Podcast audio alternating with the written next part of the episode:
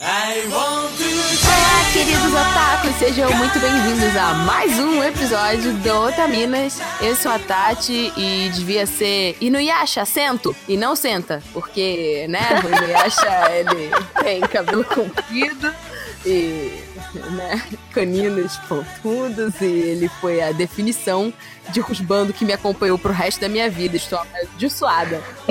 Agora que eu entendi, eu demorei uns 30 anos pra entender. Era a mesma merda que você tinha, amiga? Não! Era muito pior, né? Olá, pessoal, aqui é a Vika e eu sou a Kikyo, mas não sou a Kikyo.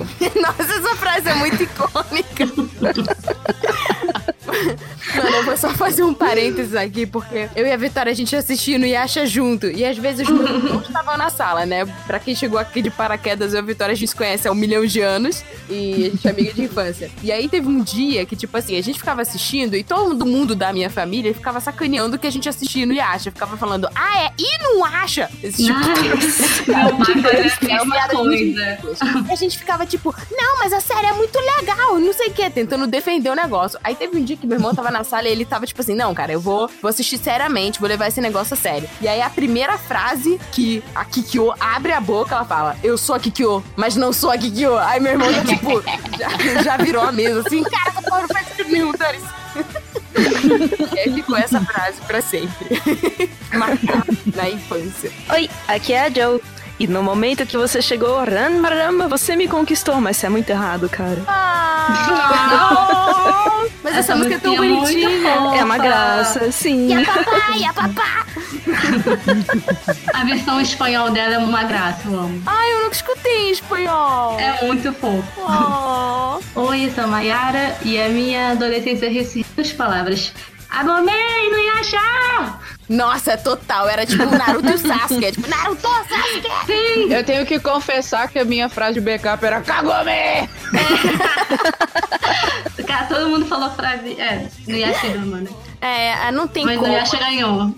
Pois é. É verdade, Como é verdade. falar de Rumiko Takahashi, isso mesmo. Achou certo, Otaku. A gente vai falar de Rumiko Takahashi. Vocês pediram tanto. Olha aí, arquitetas da animação voltando em alto estilo 2020. E do nada, o Otaminas virou um choque de cultura aqui. Eu comemorei.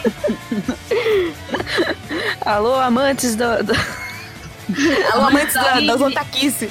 Dos triângulos amorosos e dos personagens que vão ser sempre rusbandos. Aqui vamos com o Rumiko Takahashi, logo depois dos recados. Kagome! Pipipipi-chan.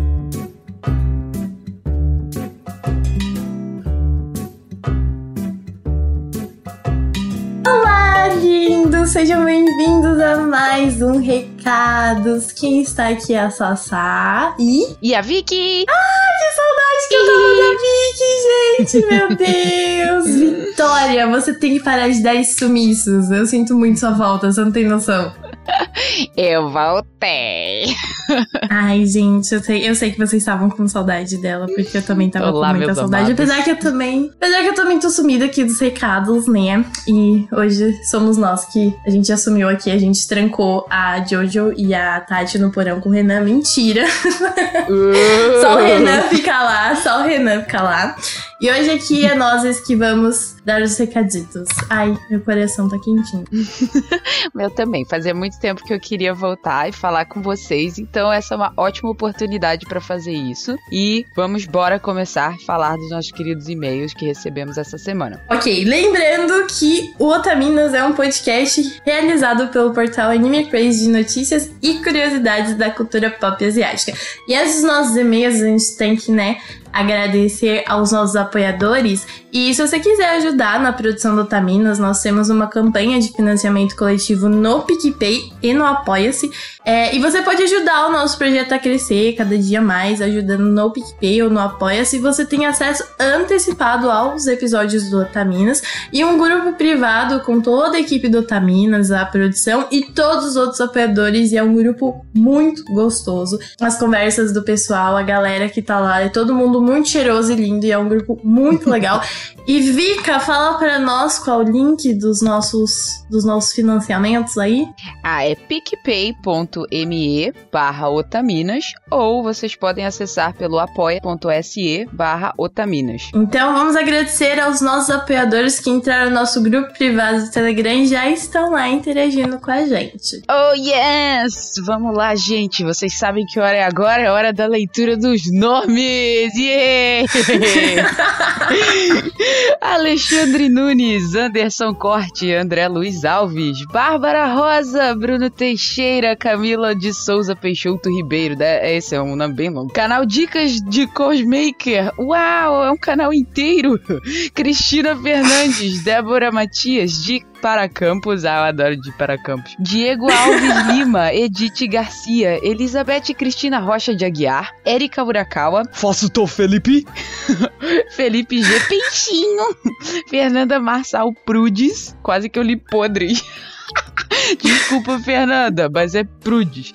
Fernanda Marques, Gabriel Avelar, Gabriel Machado, Gabriel Serro, Heloísa Canale da Silva, Humberto Cassiano, João Elias Machado de Oliveira, José Veríssimo, Leonardo Lacé, acho que é Lacé, né? Porque é France, François, Luiz Lacerda, Lovac, Luan Carlos Sauer, Luan Luiz, Lucas, Lúcia Lemos, Ludmila Nazaré, Maria Luísa Moita Marcondes da Silva, Mariana Souza, Mariane Moraes, Marisa Cantarino, Marli Cantarino, Maiara, Miloca, Pablo Jardim, Paloma Lourenço Barreto, Pedro Henrique Marques da Silva, Rafael Tavares da Silva, Rafael Trinta Meideiros, Rafaela Cavalcante, Raul Rocha, Richard Kazu Serikawa, Roberto Leal, Rodrigo Pereira Silva Filho, Sakura, Tainara Kércia, Thalisson C. Torres, Tiago José de Oliveira Almeida Maia, Tortelli, Vinícius Paiva William Kurosawa e o nosso grupo dos queridos anônimos, os Invisir Buruchan. nós amamos todos Oco. vocês. Bebe uma aguinha aí, Vicky. Quanto nome, meu Deus. Cara, Fazia muito tempo realmente que a gente não aparecia aqui, né? Nossa, é. cresceu demais. Tô feliz, tô feliz que o grupo cresceu pra caramba. Também fico muito feliz. Muito obrigada, gente, pelo apoio de vocês. Vocês não fazem ideia do quanto isso é importante pra gente. E lembrando que esse grupo é composto pelos apoiadores que contribuem com valores a partir de 5 kawais. E para participar do nosso grupo privado é só acessar picpay.me barra otaminas ou então apoia.se barra otaminas. E esses apoiadores já receberam cast extra, cast antecipadamente e também receberam os mimos da Dona Dulce. Conta pra gente, Vicky, da Dona Dulce, Da que é uma Dona parceria Dulce. cheirosa. então, gente, durante todo 2020, as Otaminas a gente vai ter essa parceria com a Dona Dulce. Pra quem não sabe, a Dona Dulce é uma marca criada por duas amigas, né, que resolveram unir a sua criatividade e paixão por papelaria para criar algo único que pudesse encantar a vida das pessoas e ajudá-las a se organizar. Yeah! Organização! Desde 2010, as meninas é, desenvolvem produtos muito fofos e super funcionais, é, desde os mais variados tipos assim de planners e cadernos e scrapbooks para quem gosta. E através da internet, além de levar tudo isso para todo o Brasil, elas também encontraram uma forma de compartilhar dicas de organização e criar uma comunidade que tá na hashtag Time Dona Dulce para falar sobre tudo que envolve esse universo maravilhoso de papelaria, para quem gosta muito. Elas também criaram um planner otaku que todos os apoiadores do Otaminas recebem com folhas temáticas de vários animes e áreas de planejamento de animes, mangás, dramas, cosplays e games. Tudo para os nossos apoiadores se organizarem ainda mais nas otaquices deles. Então vocês podem seguir as meninas nas redes sociais no arroba Dona Dulce Loja. Isso aí. A folhinha é a coisa mais fofa. Lá no grupo dos apoiadores, eu tava vendo o que eles estavam fazendo e eles escreveram a data de aniversário de cada um nas folhinhas pra eles lembrarem de comemorar. Ai, eu quis explodir quando eu vi aquilo. Socorro. que lindo!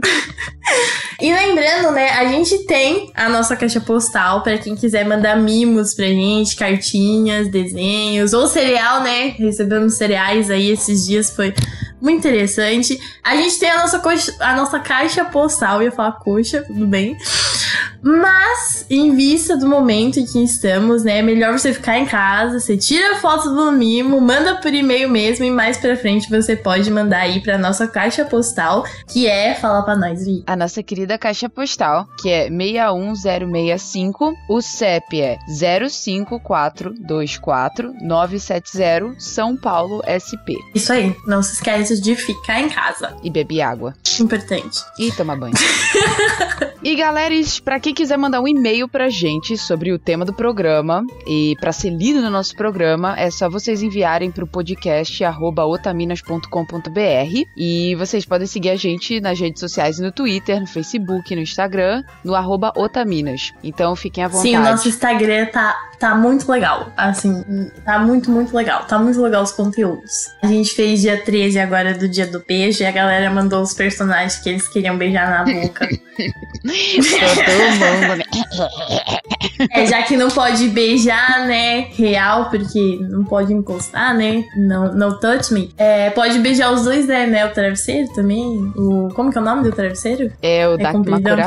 o Dark Makura, sim, muito útil. Queriam. e pessoal, pra quem não quer escutar os e-mails, Meruchan, fala pra gente que minuto que a pessoa tem que pular. E é isso aí. aí eu acho que Lembrando que em algum momento desse ano nós teremos um RecaCast para ler os e-mails que faltarem e que em breve os recados serão lidos no final do cast. Então fiquem atentos que esse é o último recado que vai aparecer no início do podcast. Fica ligado aí, viu, galera? Essa galera que gosta de pular o recados, viu? Não, nada. Enfim, bora pro nosso primeiro e-mail de hoje. Vamos começar com o e-mail da linda Samira Oliveira. Oi, meninas! Oi! Bom, esse é meu primeiríssimo e-mail. Eu me chamo Samira e hoje, como é meu aniversário, tenho 18 anos. Ah, que linda, um nenê! Eu acabei de ouvir o recacast de vocês e decidi escrever meu e-mail de fim de ano. O que vale bem a pena, já que comecei a ouvir Otaminas bem no início do ano. E nesse e-mail eu quero só agradecer. Oh. Obrigada por estarem comigo nas idas e vindas do curso, me fazerem pagar de louca, ok, admito, sou mesmo, rindo ou quase chorando no ônibus enquanto ouvia algum podcast e fazerem minhas bochechas doerem de tanto segurar a risada. Isso já aconteceu comigo também. Obrigada por levar minha mente a outros lugares quando minha casa tava um caos tão grande por causa das brigas dos meus pais que eu não sabia se ia conseguir relaxar e dormir. Vocês me tiravam daqui até tudo ficar bem. Então eu agradeço profundamente por isso. Ler isso dá um, um negocinho assim aqui É. no coração, eu não sei explicar. É muito gostosinho. É, é, é muito louco saber que a gente faz isso na vida das pessoas, né? Obrigada por me mostrarem que eu não estou sozinha quanto a certas ideias e pequenas filosofias de vida. Por me darem coragem para seguir em frente com os meus sonhos, mesmo que agora pareçam tão difíceis de se concretizar. Oh, Tenho fé que, você linda. consegue, vai dar tudo certo. e obrigada por me ensinarem tantas coisas sobre a cultura oriental e ocidental que eu nunca tinha notado. E cá entre nós, esse é um assunto que eu amo. Por quebrarem preconceitos e tabus que eu nem sabia que tinha. Isso principalmente no cast sobre traps. Uma curiosidade, quando antes, assim, um pouquinho antes de gravar o cast sobre traps, eu também não fazia ideia sobre o quanto esse termo era horrível. E estudando sobre o cast, eu percebi que é um termo muito, muito tóxico e, e que as pessoas deveriam, tipo, tirar da vida. Uhum. Enfim. E por me ajudarem a entender um pouco mais como as pessoas se sentem e passam por coisas diferentes de mim. Eu posso dizer com orgulho que, no ini que inicio o meu 18º ano uma pessoa diferente que a do ano passado. E posso dizer com absoluta certeza que cada uma de vocês tem parte nisso. Que seja um ano feliz para todas nós e que nossas metas se cumpram. Tchau, meninas! Até! Cara, Ai, que meio lindo! Oh, gente! Ah, isso. Nossa, eu adorei isso. muito, muito, Samira, muito, muito, muito gostosinho. obrigada, muito Hum, obrigada Muito pelo obrigada. Samira. Obrigada por compartilhar aí com a gente. Tudo que a gente representa pra você ainda, ainda é meio novo pra mim isso. Mas é muito gostoso ler É. e sentir todo esse carinho que as pessoas têm pela gente. Eu acho que a coisa que é mais gratificante, assim, é ler vocês exatamente descrevendo como que a gente tá tentando construir com Otaminas está realmente alcançando o objetivo primordial, que é levar essa alegria, essa informação para as pessoas, né? E é, Sim, é e o fato que as pessoas se isso. sentem acolhidas, né? É, exatamente. Cara, pra mim isso é fantástico, assim, quando eu leio isso que o- os casts vêm ajudando as pessoas emocionalmente a, a ou a se descobrirem melhor ou a entenderem coisas melhores, assim, eu acho isso fantástico. Pra mim é, eu acho que é exatamente esse o objetivo do Taminas desde o início e ele tá sendo alcançado. E é só, tipo, confirmações depois de confirmações o tempo todo com os e-mails. Então, muito obrigada. Sempre que você quiser mandar mais e-mails, fique à vontade. É sempre lindo de escutar. Eu acho que essa Sacha o mesmo, né? Com certeza. Então, vamos ler o e-mail do nosso querido Luiz Fonseca. Ele começa assim: Olá, moças do Otaminas, possíveis otamanas. eu gostei. Porque Eu adorei esse Otamanas, você não tem noção. Cara, muito incrível. Porque já estão me acompanhando tanto que sinto vocês super como amigas. Eu sou o Lui e tenho 19 anos. Bem, eu já sabia da existência do podcast há um bom tempinho, mas só resolvi começar a ouvir no começo desse ano. Não sei por que demorei tanto a ouvir esse podcast perfeito que é o Otaminas. Ah, cara, para. mas ok de ouvir o podcast até vir aqui achar que eu tenho algo de útil pra falar pra vocês. Demorou quase dois meses. Dentro desses dois meses eu cheguei no episódio de setembro do ano passado que vocês falaram sobre depressão.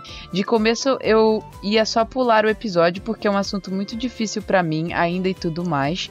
Porém decidi baixar ele pra ouvir um dia. Ele ficou lá no celular umas duas ou três semanas até que um dia eu olhei e pensei comigo mesmo: Porra!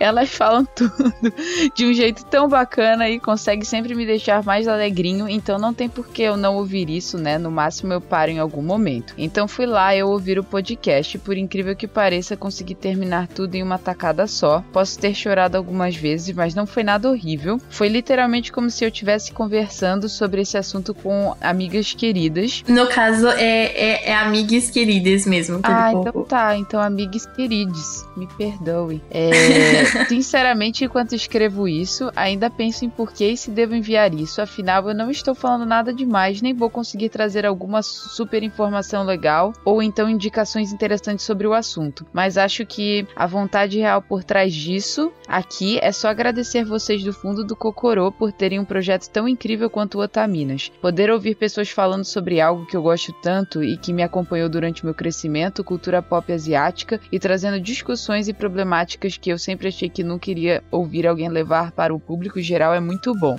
Aí ele botou entre parênteses: Ah, desculpa se isso aqui ficar muito grande, eu tenho zero noção sobre escrever e-mails. Não tem problema, mano.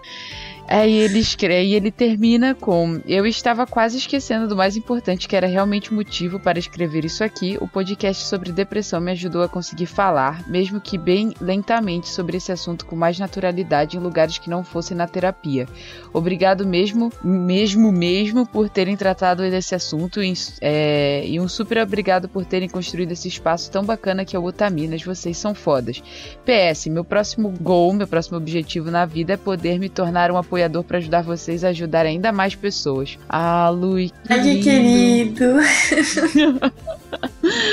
e, meu, ele falou que não trouxe nenhuma super informação. Meu, ele deu um novo apelidinho pra gente. Eu nunca tinha pensado em Otamanas. Eu Pois achei é. perfeito. Otamanas é incrível. Todos os Otamanos e Eu Otaminas. adorei Otamanas. E Meu, Otamanas, nossa. cara, perfeito. E, e Lui, é, cara, você disse que não trouxe nenhuma informação ou nada pra acrescentar, mas a tua informação pessoal de que você conseguiu lentamente, mesmo que lentamente, vagarosamente, conseguir falar sobre um assunto tão complicado quanto a depressão com outras pessoas ou fora da terapia, isso já é pra gente a maior informação que você poderia dar, porque é exatamente isso que a gente quer com Otaminas, como a gente estava mencionando no e-mail anterior da Samira, é, é justamente trazer esse aconchego e essa abertura e esse entendimento para as pessoas que elas podem levar a vida com mais leveza e que é, é, é possível você superar problemas, é possível você superar traumas e, e que todo mundo passa por isso, que você não tá sozinho, porque eu acho que esse é o maior, o maior problema nessa, sabe? Tipo, na nossa sociedade, a gente vive. Ao mesmo uhum. tempo que a gente uhum. tem contato com todo mundo, é, o nosso encapsulamento emocional faz com que a gente se sinta completamente separado do resto. Então é, é muito é louco. É que ao, ao, mesmo tempo que as elas encurtaram distâncias, elas aumentaram distâncias. Porque a gente pensa, ah, eu mandei uma mensagem, eu tava aqui online, eu, eu dei um like, eu tava aqui, eu tô, eu tô ali presente no ambiente virtual, mas a gente às vezes sente muita carência do contato físico. Então, o fato dele, como ele falou, o Otamina ser criado esse espaço, eu adorei a forma como ele colocou isso, porque é realmente isso, sabe? É a gente tá aqui como amiga de vocês, a gente quer ouvir vocês, e a gente também quer falar para vocês e deixar sempre o mais claro possível que vocês não estão sozinhos e abraço o microfone. Perfeito. Então, mano, muito obrigado. Um beijão para você. Fica bem. Sempre que quiser, pode mandar um e-mail pra gente ler nos recados. E o próximo e-mail é da Juscelene da Silva Santos. Ela começa assim: Olá, meninas otaminas, ou melhor dizendo, Olá, rainhas do meu coração, meu Deus. Oi. Uh, Juscelene Santos aqui, sou do interior da Bahia, tenho 19 anos e estou escrevendo esse e-mailzinho apenas para dizer o quão fantásticas e inspiradoras vocês são. Não que vocês não saibam. Ai meu Deus, pare, eu fico tímida. Bom, semana passada na faculdade, um colega se virou para mim e disse: Você está diferente, tem tido opiniões mais fortes e parece mais confiante. Isso depois de eu contrariar um professor que teve uma fala estúpida e machista em aula. Parece simples, mas foi uma mudança em que eu mesma não havia percebido até ele me falar. Curiosamente, nos últimos meses venho ouvido os antigos casts de vocês, começando do primeiro, inclusive acabei a primeira temporada agora. E depois do cast de Otome Games, aqui estou eu, viciada, de novo, em Amor Doce, vivendo em em uma relação de amor e ódio com o Caixel. O Caixel também era o meu paquera. Na verdade, eu tinha duas contas, uma pro Caixel e outra pro Armin. Ai, Deus, tempos, esses tempos que eu gastava crédito de celular para comprar PAs. Era, ai, bons tempos, meu Deus, tô me sentindo nostálgica agora.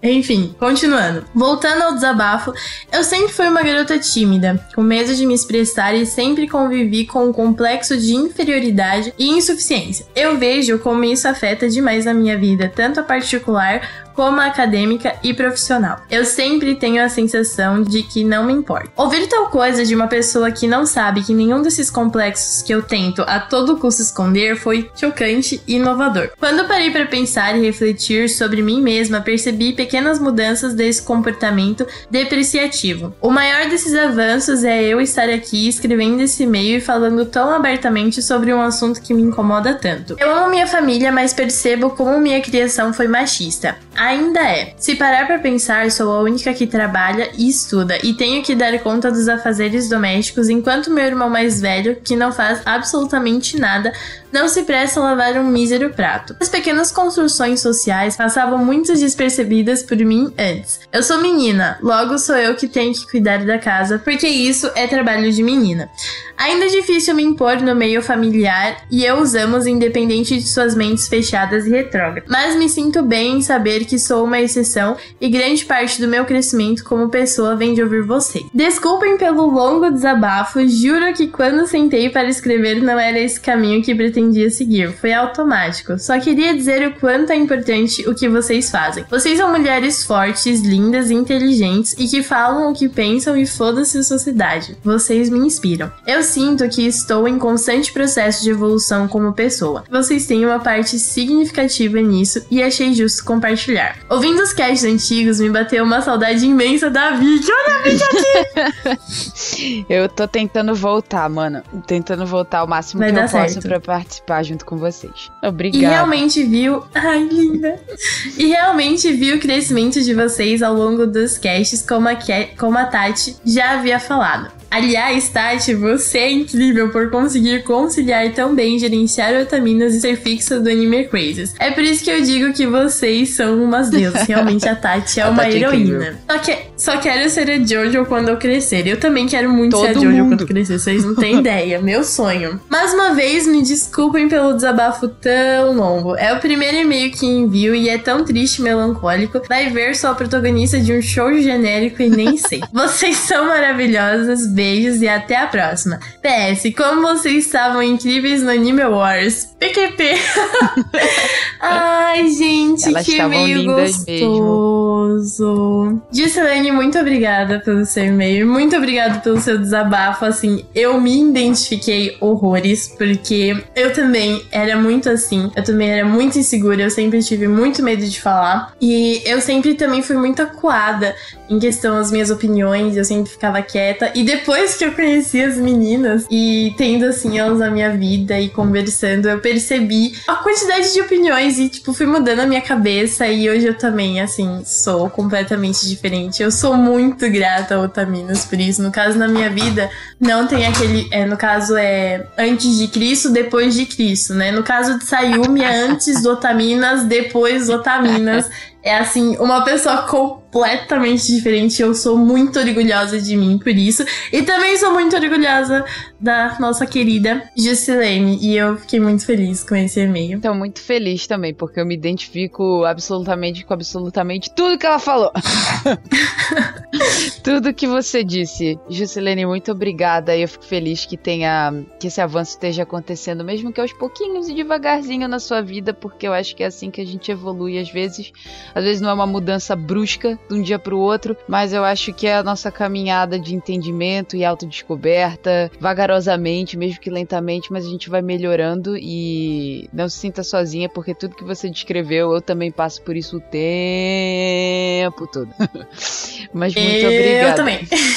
Todas nós. Então, bom, gente, esses foram os e-mails que deu pra ler nesse recaditos.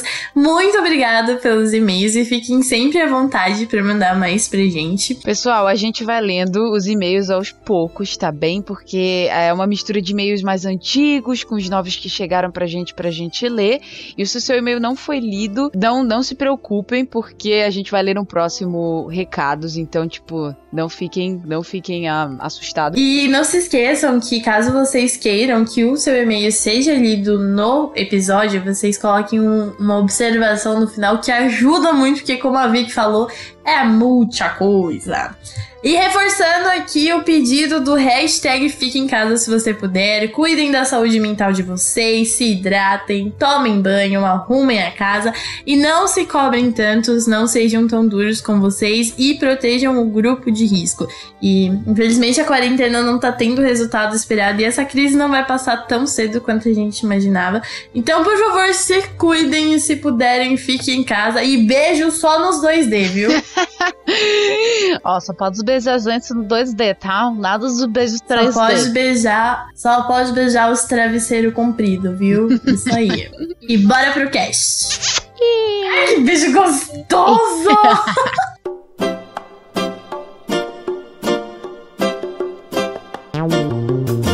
gente, como eu já disse anteriormente, o nosso cast de hoje é sobre a Rumiko Takahashi, que é autora de Inuyasha Hamameio. Bom, querendo ou não, são as obras mais famosas dela, por, pelas quais ela é conhecida.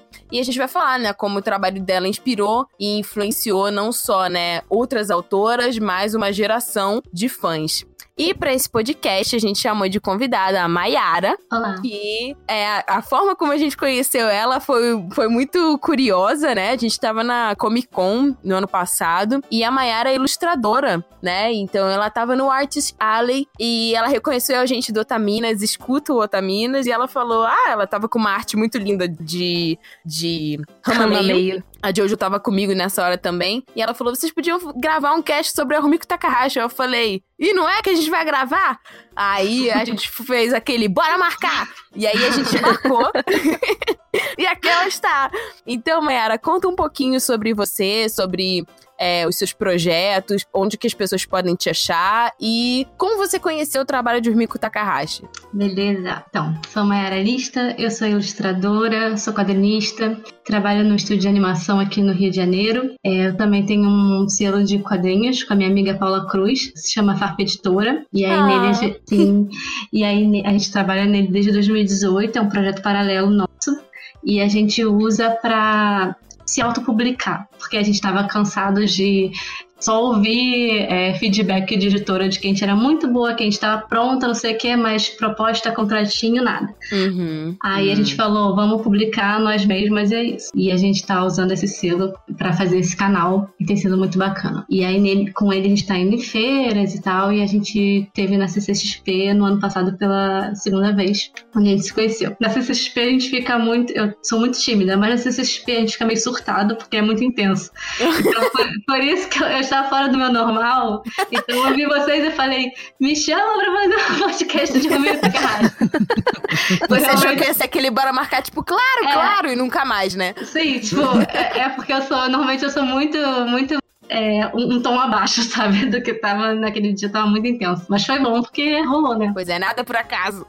Eu conheci a, a Rumiko Takahashi. Ela talvez seja. Não, com certeza é a autora de mangás que mais me influenciou. Porque foi o meu primeiro contato com mangá. Eu, com 11 anos e tal, mais ou menos 10, 11 anos, eu saía da aula de natação com a minha mãe. Minha mãe era professora de natação. E ela sempre passava no jornaleiro com a gente e deixava eu e meu irmão escolhermos uma, um gibi pra ler, uma revista. Aí meu irmão comprava recreio e tal. E aí eu- um dia eu vi esse, essa revista e eu falei, nossa, eu não acredito que tem uma revista em quadrinho desse desenho que eu vejo na televisão. Porque eu tinha começado a assistir na televisão, Aham. viciei no anime. Mas eu não sabia que existia o quadrinho do anime, na verdade, o anime Uhum. do, do mangá.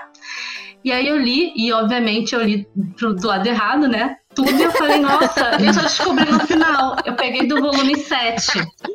Que história bosta! Sim, sim. Eu falei, nossa, esse, nesse episódio não é assim, tem alguma coisa errada. Não faz o menor sentido isso daqui. O que tá errado isso aqui? Aí no final eu vi aquele, pare, você está lendo o seu mangá por errado. Aí eu falei, ah. Too tá. late. É, então é assim. Aí eu vi tudo de novo. Aí eu comecei a colecionar e vi o anime, eu ficava louca no anime. E Passava meu no pai Cartoon, né? passava no Cartoon no Tsunami. Uhum. Era 5 e meia ou 6 e meia, por aí. É, já saía do colégio e às vezes não Uhum. dava tempo de chegar em meu Já pai pegava, já gravar. tinha passado a abertura. Cara, a sua É. vida é a minha É.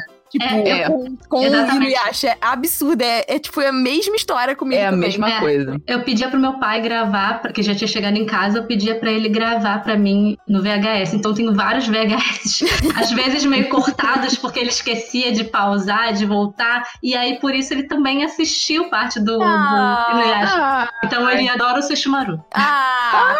Ele devia ficar tipo, senhor Seixoru. É, ele ficava, ele ficava. E aí foi assim que eu fiquei conhecendo ela. Depois eu conheci as outras obras, eu Uhum. dese- co- copiava muito o desenho dela nessa época. Então me introduziu nesse meio. Comecei em eventos de anime, comecei a conhecer essa parte de quadrinhos por causa dela. Então foi a minha porta de entrada, assim, ai, Uau. que lindo! Que legal. Que legal. É, eu e a Vicky, né, a gente também foi a mesma coisa, né? A gente. Mas eu acho que a gente começou a ver o anime, né, na casa da sua avó. E Acho que foi. começou a comprar o mangá. Também foi tipo isso. É.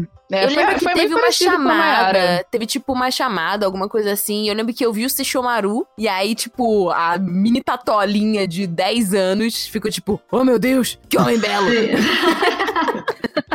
É, é- Eu Parou no, parou no homem. sim. E nossa, eu e a Vitória, a gente, tipo, a gente ficou tão fissurada em Inuyasha que a É. gente passou, tipo, alguns anos das nossas vidas, tipo, sei lá, até os 15, 16 anos, a gente contava fanfic uma pra outra, tipo. Meu Deus, eu Sim. fazia a mesma coisa. Eu a fazia a gente mesma vê- coisa. criava fanfic só. de Inuyasha uma pra outra. Então, tipo assim, eu criava uma É. fanfic e contava a história pra ela, e ela criava uma fanfic e me contava a história. Gente, cara, eu tinha, eu, tinha, eu tenho uma prima que a gente acabava o episódio, a gente se ligava e a gente ficava horas no telefone inventando uma fanfic ao vivo, assim, nós duas do telefone. Ai, que da hora. Caraca, era- foi uma época muito legal. Eu fazia isso com a Tatiana em Uhum. pessoa. A gente criava essas histórias, mas eu acho que assim, o Inuyasha. A gente foi até o quê, amigo? Até uns 10, 11 anos depois virou Yu Yu Hakusho. Yu Yu Hakusho. Hum. É, É. aí depois virou. Aí a gente. coisa. Aí Yu Yu Hakusho foi tipo assim, sei lá. Até ontem a gente conta fanfic uma pra outra. Tipo, a gente não, não superou tanto E as, assim. fa- é, e as fanfics que a gente lê ainda, a gente fala, cara, achei essa fanfic poeiradaça, cara. Sim. Nossa, até hoje eu tenho momentos assim que eu falo, cara, preciso achar uma fanfic inédita de Inuyasha. Em pleno Então, 2020, né? Tipo, Pois é. até alguém escrevendo. Mas eu Ah, sempre vai ter. acha. E eu nunca terminei ela, acho que tem 15 capítulos. Eu não vou falar o link para vocês, ouvintes, Ai, não não adianta acredito. vocês. Mas pra Mayara depois eu mando. E, e- e, tipo, até hoje eu recebo comentários de pessoas, tipo, caraca, cara, pelo amor de Deus, volta a Termina. escrever. Cara, é muito frustrante. Tem umas que eram muito perfeitas, que as pessoas pararam de escrever no meio. E... É porque a vida Nossa. acontece, gente. É. Desculpa. Mas, mas quem sabe um dia, né? Vai ver, a Mayara até já conhece essa fanfic. É, pois é, tô curiosa. E a- o contato é. da Jojo foi com Rama Meio, né, Jo? Foi, foi com o Rama meio e já depois de velha, uma amiga minha que me apresentou. E. Nossa, Velha. Hã. ok, depois dos vinte e tantos. ok, ok, ok. Aceitável. Eu lembro que Rama Meio lançou aqui no Brasil, era tipo, não era no formato de mangá, era uma revista. É, a revista Animangá, eu acho. Sim. Olha só. Era uma Era, revista maiorzinha. era, era uma história meio pirata, sabia? Ah, é? Era é? meio pirata. Eita, É. gente! Oh! Oh, no! Eu acho que Mas era, era meio uma revista fininha, assim, e, e mais compridinha. E era no Leitura Ocidental, né? E tinha umas É. traduções péssimas. Eu, eu tenho algumas edições dessa, dessa revista. Nossa, E não ia achar cachorro louco. Não, era do, era do Rama. Era do Rama. Rama pavê, Ah, meu Rama. Rama. Mas eu nunca li, eu só assisti. Uhum. E na época eu já nem, nem acompanhava. assim, Você já nenhum- fazia Kung Fu? Então, essa minha amiga que apresentou pra mim, ela começou a fazer Kung Fu por causa de Ranma Meio, e aí ela me demais! arrastou pro Kung Fu Uau! por causa disso. Mas o primeiro personagem que eu conheci da, da Rumiko nem foi Rama. Foi totalmente fora de contexto, lá pelo, sei lá, 95, 96. Aquela alienígena. a- Ah, do Urusei Yatsura, né? Exatamente. Só que eu conheci fora de contexto. Eu conheci ela como uma imagem pra usar como avatar num chat que eu, que eu participava. Caramba. e eu achei lindo e comecei a usar. Uhum. E depois que eu fui pesquisar, e aí eu. Ah, ok, é de uma personagem, de um, de um anime, não sei o que e tal. Até comecei a assistir, mas aí por N fatores da vida eu parei de assistir. Mas a minha paixão mesmo, e assim, eu tenho um pouco de vergonha hoje em dia de assumir, né, é Rama. Ah, mas tudo bem, tem gente que gosta de Sword Art Online. É verdade, não vou ter vergonha. Renan, não. isso é pra você, tá? Renan, escuta essa porra desse, desse cast, tá? Valeu, obrigado. Mas antes da gente contar um pouco sobre a origem da Rumiko, né? Pra quem caiu aqui de paraquedas, tá começando a escutar o Otaminas agora e tudo mais, é o e esse pode ser, né, o primeiro bloco de, de arquitetas da animação. É, o arquitetas da animação é um bloco em que a gente fala sobre é, as mangakas, diretoras, roteiristas, mulheres da indústria de anime e mangá, né? Que a gente considera que tiveram um papel fundamental na indústria. E a gente gosta de, de falar sobre isso e trazer isso à tona, porque justamente mulheres durante muito tempo tiveram que assinar né, os seus trabalhos com pseudônimos. Isso quando, né, algum parente ou marido não levava crédito, né, por elas não poderem, né, não terem a liberdade de, de assumirem a identidade de seus próprios trabalhos. Então, várias autoras, pintoras, né, figuras importantes é, acabavam ficando em segundo plano, cientistas, inclusive, né, que fizeram vários descobrimentos e várias pesquisas muito importantes, ficaram durante muitos anos, né, sem ter é, esse, essa divulgação do seu trabalho. Então, então, o nosso objetivo é justamente esse, é fazer as pessoas conhecerem, né, e fomentar a presença feminina no meio criativo, né, do, do mundo otaku. Eu queria fazer uma observação aqui, que eu tô olhando a pauta. O corretor não reconhece a palavra autoras. Oi? Grifa de vermelho e pede pra corrigir ali. E pede pra corrigir pra Uau. autores. Autores. É. Olha, Google, melhore. tá? Só, só isso, apenas. Bom, vamos começar, né, do começo, né? Onde a pequena Rumiko nasceu. Ela nasceu em 10 de outubro de 57 em Niigata. Ela era filha de um médico, era caçulinha, e ela começou a aprender a desenhar desde muito pequena, né, com as pinturas em tinta indiana do pai dela, né? Tinta indiana, olha só. Curioso? Não, eu falei que a bicha é rica, meu. pois é, não é qualquer tinta, é uma tinta indiana. Tá, era, era rena. Eu, eu acho que é só o nome que eles É, dão pra, pra pra Nanquim. Nanquim. É, pra É. Nanquim. É. Que em inglês é Indianinke, eu acho que é. a É, tradução. Hum, Olha aí. Não é porque é da. Índia, não. Poxa vida. Obrigada, mundo. E aí, né, com cerca de 12 anos, ela, ela já teve o próprio material dela e começou a desenhar o Yonkoma, que são. É um tipo de mangá que são meio que quatro quadros, por isso que começa com o Yon, que é o número 4, né? Então, são histórias em quadrinho mais mais simplificadas. E antes dela entrar na faculdade, né, já no, no ensino médio, ela já mandou, né, alguns mangás pra, pra Shonen Sunday e Agaro. Agaro era uma revista que, em várias entrevistas, ela fala que ela curtia bastante, né?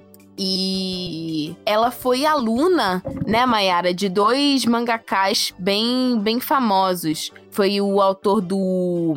Ai, Lobo é é? Solitário, Isso, o autor do Lobo Solitário. Ah, eu esqueci o nome dele, gente. Kazuko Iki. Isso. E teve um outro mangaká também que eu não lembro qual que foi, mas que ela também foi. Que era um que era especialista em terror. Se não me Junji. É, é engano. o Kazu mesmo.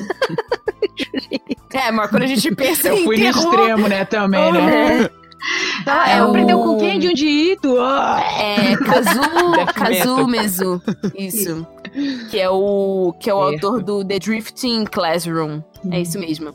Que é um cara que, tipo, assim como o Junji Ito, ele é muito famoso por, por mangás de horror. E isso já dá Gente. né, um, uma pista, né, pra, pra alguns trabalhos dela, que a gente vai falar mais pra frente, que tem uma pegada um pouco mais fantasmagórica, mais sobrenatural e tudo mais, né? Ela, pra fazer esse curso do Kazuko Iki, que é- foi uma escola de formação pra mangakás, ela teve que pedir dinheiro pros pais dela, e, tipo, porque, ah, se não der certo, desisto, mas, por favor, eu tenho que Aham, dar uma só uma chance vez, né? educação. É. Na moral. E eu acho que ela trabalhou como assistente desse, desse outro artista de horror por alguns dias só, mas ela tipo, teve a experiência de ver como é que funcionava O dia a dia, o, né? o dia a dia da produção de, de uma série. É, geralmente é comum a gente ver, tipo, artistas de mangá famosos que foram aprendizes de outros artistas também famosos, né? É uma Uhum. grande escolinha Uhum. que você aprende, né, com o seu É, sensei. normalmente se, se lançam através do, do próprio contato com os mangakas que já estão fazendo sucesso, né? Então, É, ou se inscrevem, né, em Ou se em inscreve nos concursos. Então, eu acho que é nada melhor do que você estar no campo Uhum. realmente trabalhando pra você conseguir se alavancar, né? Uhum. E em 78, ela debutou, né, na revista Shonen Sunday com o primeiro mangá dela, que foi o, o Urusei Yatsura, o primeiro, assim, é, mangá-mangá. É Né? a primeira série. A primeira série, né? E ela ganhou, né, o prêmio da Shogakukan de, de novato, né? De material de, de novato. Então ela já começou, tipo assim, com os dois pés na porta. Bem, toma aí, galera. Apenas aceitem. E uma mulher no final dos anos 70, então. Sim, com Pois é, shonen. Né? E, e nas entrevistas ela fala que ela sempre, tipo, ela lia shows e tal, mas ela sempre gostou mais de shonen, né? A gente vai falar mais pra frente é, das inspirações, né? O que, que ela lia e tal, mas desde sempre ela sempre curtiu é, mais a parte shonen. Me identifico. Uhum. Quem, quem nunca, né? e aí, em 1980, ela lançou o Maison Ikoku, que foi lançada na Big Come Spirits. Eu tô passando, tipo, só um, um cronograma, mas a gente vai falar mais sobre cada um um pouquinho mais pra frente. E aí depois veio Hamameio, Inuyasha, o Mermaid Saga, que é um pouquinho mais obscuro, né? É, principalmente essa série Mermaid Saga, com certeza, é, deve ter tido bastante influência do sensei dela, que era autor de coisas de, de terror. E mais recentemente teve o Kyokai no Orine. E agora, ano passado, teve o anúncio do, do primeiro volume do mangá dela, o Mal, que eu ainda não li, não sei muito bem sobre o que se trata. E eu li alguns capítulos, parece bem interessante, eu tô É? curtindo. Uhum. Ele, ele sobre parece, cara, ele parece um Inuyasha repaginado. assim. Sim, Assim, eu- né? cara, eu total, eu, eu vi a primeira capa e já falei assim, hum, É, não, e a história tá caminhando pra algo, algo similar mesmo. Mas qual que, tipo assim, o, a premissa do, do mangá sobre o que que é? É uma menina é, no, na Tóquio atual e ela. Cai num poço? Não.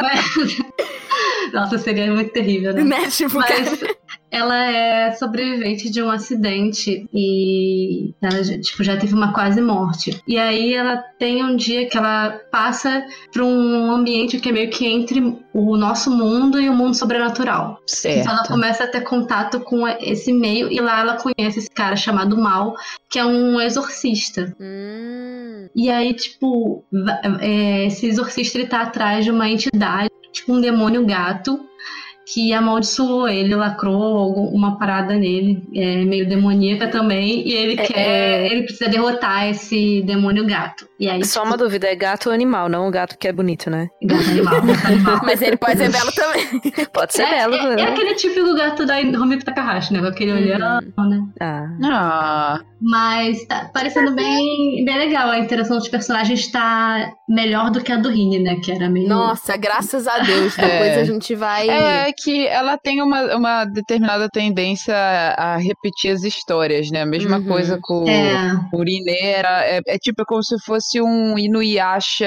Foi uma fórmula que não deu certo. A gente vai É, falar dele mais pra frente. Por que, que não deu certo? É. Deu certo. Eu tava esperando que fosse o Inuyasha.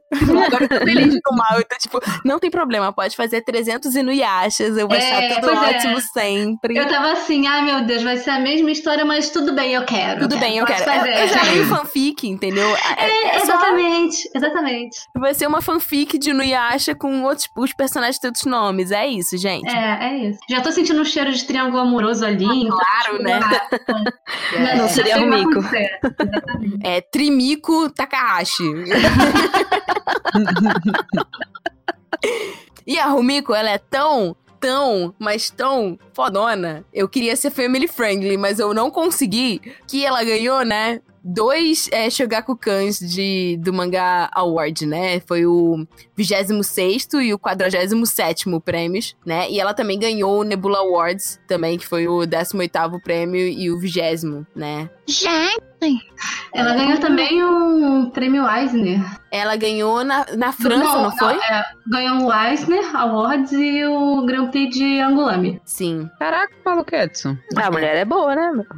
É, tô em choques. É, falando sobre as inspirações dela, né? Quando ela era pequena, nas entrevistas, ela fala do Osomatsu-kun, que de nome vocês podem até não, não, não lembrar, mas se vocês colocarem no Google, é um mangá muito clássico dos anos 50, 60, meio que a época do Tezuka, que é tipo um moleque que tem um cabelo de cuia e uns olhões. Não sei se vocês têm Google, Mob Psycho. meninas. É, é um mob Pensei a mesma coisa. o Mob Psycho dos anos 60. Também tem o Obaki no Kyutaro, o Dororo, né, do, do Osamu Tezuka, e o Wanda Suri, que é, que é o Super, Super 3. O Obaki no Kyutaro, se não me engano, é um que tem um coelhinho, deixa eu só confirmar. Porque eu acho interessante a gente, a gente ler sobre as inspirações, porque você vê que nada ah, não. O Obaki no Kyutaro. O Wonder Tree, que é o dos coelhinhos. O Obaki no Kyutaro é um que é sobre meio que um fantasminha. Mas Uhum. enfim, se você olhar todas esses, esses, essas obras, você percebe que, tipo, o Obaki no Kyutaro tem meio que um fantasminha. O Dororo é, tem samurai e ele tá procurando partes de alguma coisa que é o corpo dele pelo mundo. O que me lembra muito Inuyasha, Hum, de certa familiar. forma. Uhum. E o Wanda Suri, ele fala sobre aliens coelhos que vêm pro planeta Terra pra tentar ver se eles vão destruir o planeta ou não. O que me lembra Urusei Yatsura, porque também tem um negócio de aliens que vêm pra cá e Uhum, eles vão ficar com o uhum. planeta Terra pra eles ou não. Então é, é interessante porque meio que subconscientemente você começa a linkar uma coisa com a outra. Uhum. E eu não sabia, e eu descobri pesquisando pra essa pauta, que teve um Homem-Aranha desenhado no Japão. Tipo, redesenhado, um, um quadrinho mesmo. Do Homem-Aranha. Hum. Esse autor, que é o Ryuichi Kegami. E a Rumiko Takahashi, ela, tipo, no ensino médio dela, ela era absurdamente viciada nesse quadrinho do Homem-Aranha, do Ryuichi. Interessante. Então, ela é muito fã de Homem-Aranha até hoje, assim. O que eu achei muito maneiro. Sim, Eu isso jamais ligaria uma coisa com a outra, assim. Mas Interessantíssimo. tem essa alma shonen também, né? Então... É, pois é. E ela também curtia muito o Ashita no Joy, né? Que é o, um mangá muito Uhum. famoso de box. E um mangá que é o Yakyu Kyonouta, que é sobre uma menina que ela queria seguir medicina, mas ela acaba virando jogadora de beisebol. Então são dois, dois Uau. mangás de esporte que ela, que ela curtia. Mas de todos os autores, o que ela fala que mais influenciou ela foi o Go Nagai, que é o autor do, do Devilman, do Cu- Cute Honey. Ah, Cute Honey, é. É, sei. Exatamente. E, e ela fala que, tipo, com o, o Gonagai, tipo, ela teve uma influência muito grande com um mangá dele que se chama Harente Gakuen. E historicamente, ele é considerado o primeiro mangá eti da história. E esse mangá foi o mangá que influenciou o Urusei Yatsura. No entanto, que tem uma menina que usa biquíni, Uhum. e, e tem meio dá uma lembrada um pouco na personagem na, na Lan, que é a personagem a Oni, né, do Urusei Yatsura, que a gente vai falar um pouquinho mais pra frente.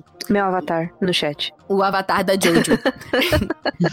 e é curioso porque o Gonagai, ele desenha o corpo feminino de uma forma bem sensual, né? Tem muitas curvas e tudo mais. Em questão de traço, ela fala que foi o que mais influenciou ela, né, em desenho, porque ele tinha um traço bem limpo, né? E aí ela percebeu que, tipo assim, não importava a obra do Gonagai, é, se era uma coisa mais voltada pra comédia pastelão ou se era uma obra, tipo, mais séria, o traço dele não mudava. Ele tinha esse traço que era um traço que lembrava um pouco caricatura. E ela pensou, cara, eu também consigo fazer isso, né? É, eu não preciso ter um traço rebuscado pra desenhar um mangá sério. Eu posso ter um traço limpo e usar Sim. esse traço pra qualquer estilo, né? Uhum. Qualquer tipo de história. E o estilo dela é muito icônico, né? Sim. Sim. Da Rumiko. Quando você bate o olho, você fala, caraca, era o Miko Takahashi, tudo aí. Aham. Não, E assim, e é muito icônico também como o mangá dos anos 80, né? É. Esse traço que, tipo assim, É. ele tem o nariz bem arrebitado e pontudo, né? É. O rosto é bem angulado, aquele rosto de É, é bem assim. angular. O queixo bem pontudinho. O cabelo também sempre tem essa mesma franjona Uhum. né? Então, assim, é, é bem característico. E falando um pouquinho né, das obras dela, a primeira, que é o Urusei Yatsura, eu não assisti. E pesquisando sobre, né, eu fiquei com muita vontade de assistir, porque parece ser bem divertido. E aqui no Brasil ficou traduzido como Turma do Barulho, porque ele foi exibido. Mas eu fiquei assim, nossa, cara, maluco nome de do céu. né? Turma Urusei do barulho. Mas se você analisar a É tradução. Em japonês é, é tipo, Yurusei Yatsura é, é tipo, ah, vocês é uma galera barulhenta mesmo. Então exatamente. E aí é usado também o Urusei, é uma brincadeira com barulho e estrela, se não me engano. Então é tipo assim, a turma barulhenta que veio das estrelas. Uhum. Porque são os Ah. alienígenas que vêm pra Terra causar. Ah, tá, porque eu acho que Uchiukai u- é- é uma palavra parecida com isso que tem U na frente, é, é espaço, né? Uhum. Uchiujin, e o- o Uchiujin é ET em japonês, se não me engano. Uhum. Aí, aí, na hora que eu olhei assim, nossa, turma do barulho. Aí depois eu fui ver a tradução e falei, ah, até que foi uma tradução. Que faz É, foi tipo SBT anos 90, mas funcionou. Parece tipo o anime da levada da breca. Mas. É. Mas faz sentido. Alguma de vocês chegou a assistir o Urusei Yatsura? Eu assisti alguns episódios, mas aí eu parei. Nem lembro por que que eu parei. Eu, eu realmente queria assistir justamente porque eu tinha conhecido a personagem. É, Era uma personagem bem bonita mesmo. é, totalmente fora de contexto e tal. E eu queria saber da onde ela veio e o que que ela era. E aí eu vi que ela era essa alienígena. E falei, nossa, que Alienígena boazuda. interessante. ok, vou assistir. Só que aí aconteceu, a vida aconteceu e eu acabei não assistindo. Mas eu de ter gostado. E você, li, eu li alguns capítulos no do mangá, Uhum. porque te- teve um ano, um ano, alguns anos atrás, que deu a louca. Eu falei, cara, eu vou reler tudo de Nuyasha e depois eu vou seguir e vou ler Vou consumir tudo da Rumiko. Vou consumir tudo que, que tiver disponível pra, pra eu consumir. E aí, uma das poucas séries grandes dela que eu não consegui ler, que eu falei, não, preciso de outro momento pra ler isso, foi Urusei Yatsura. Porque Uhum. Tem algumas coisas que não envelheceram muito bem. Sim, ela é bem Sim. datada, né? É, e aí eu. É, aí causou um pouco de, de nervoso de ler. Aham. Cara, não Deu uma Pulei. vergonha alheia, né? É, não era nenhuma vergonha, mas era um desconforto mesmo. Uhum. Mas, sabe? mas em relação a que especificamente? Esse personagem, né, acho que quando a Tati explicar a história vai, vai fazer mais sentido, mas esse protagonista, ele é o pior ser humano do mundo, assim, ele é o boy lixo, o pior boy lixo Hum, de todos, ele, é- ele é- trata as mulheres horrivelmente. E isso tem um tom de comédia e tal, depois a história se desenvolve, mas é um personagem que ele não melhora, Uhum. ele só piora. certo. Aí, tipo, pra quem não sabe a Uau. história, né? Os Onis, eles são, na mitologia japonesa, são tipo demônios, né? E existem essa raça de alienígenas que são Onis, e eles chegam aqui no planeta porque eles querem invadir o planeta Terra. Só que, tipo assim, eles, em vez deles falarem, não, a gente vai pegar a Terra à força, eles falam pros humanos, ó, é, vamos fazer uma competição, tá? E aí, se vocês ganharem, a gente vai embora. Se vocês não ganharem, o planeta Terra é nosso. Valeu? E aí, tipo, o que eles decidem é, é fazer um. meio que uma brincadeira do pega-pega, porque tem o pega-pega lá no Japão, se chama jogo do Oni, né? Em japonês. Então Uhum. tem esse trocadilho que o jogo do Oni eles vão decidir por meio de um pega-pega. Que assim, eu não faço ideia de como eles conseguiram encaixar esse pega-pega na história. Eu não sei se começa e depois para, o tal do pega-pega. Mas enfim, é, o humano ele tem que tocar nos chifres do Oni e dentro de uma semana. E aí, Hum, eu não sei por cargas d'água que o humano que é escolhido. Ah, eu acho que é um computador que seleciona aleatoriamente, assim, quem é que vai ser o é humano. sacrificado! É. Quem que vai Não? ser o, o otário que vai ter que, que competir? E é esse cara, que é o Ataru Moroboshi, que ele é, tipo, extremamente estúpido, azarado e medíocre, que é um estudante do ensino médio. E a jogadora Oni Nossa, é a princesa dos Onis. maluco. Mas é, mas é a sinopse é exatamente essa. A Ele é é isso. estúpido e azarado. E tem uma opção altamente lasciva que tem, que isso é importante. Maluco. Eu tarado. nem conheço o tiozinho e já tô com pena dele.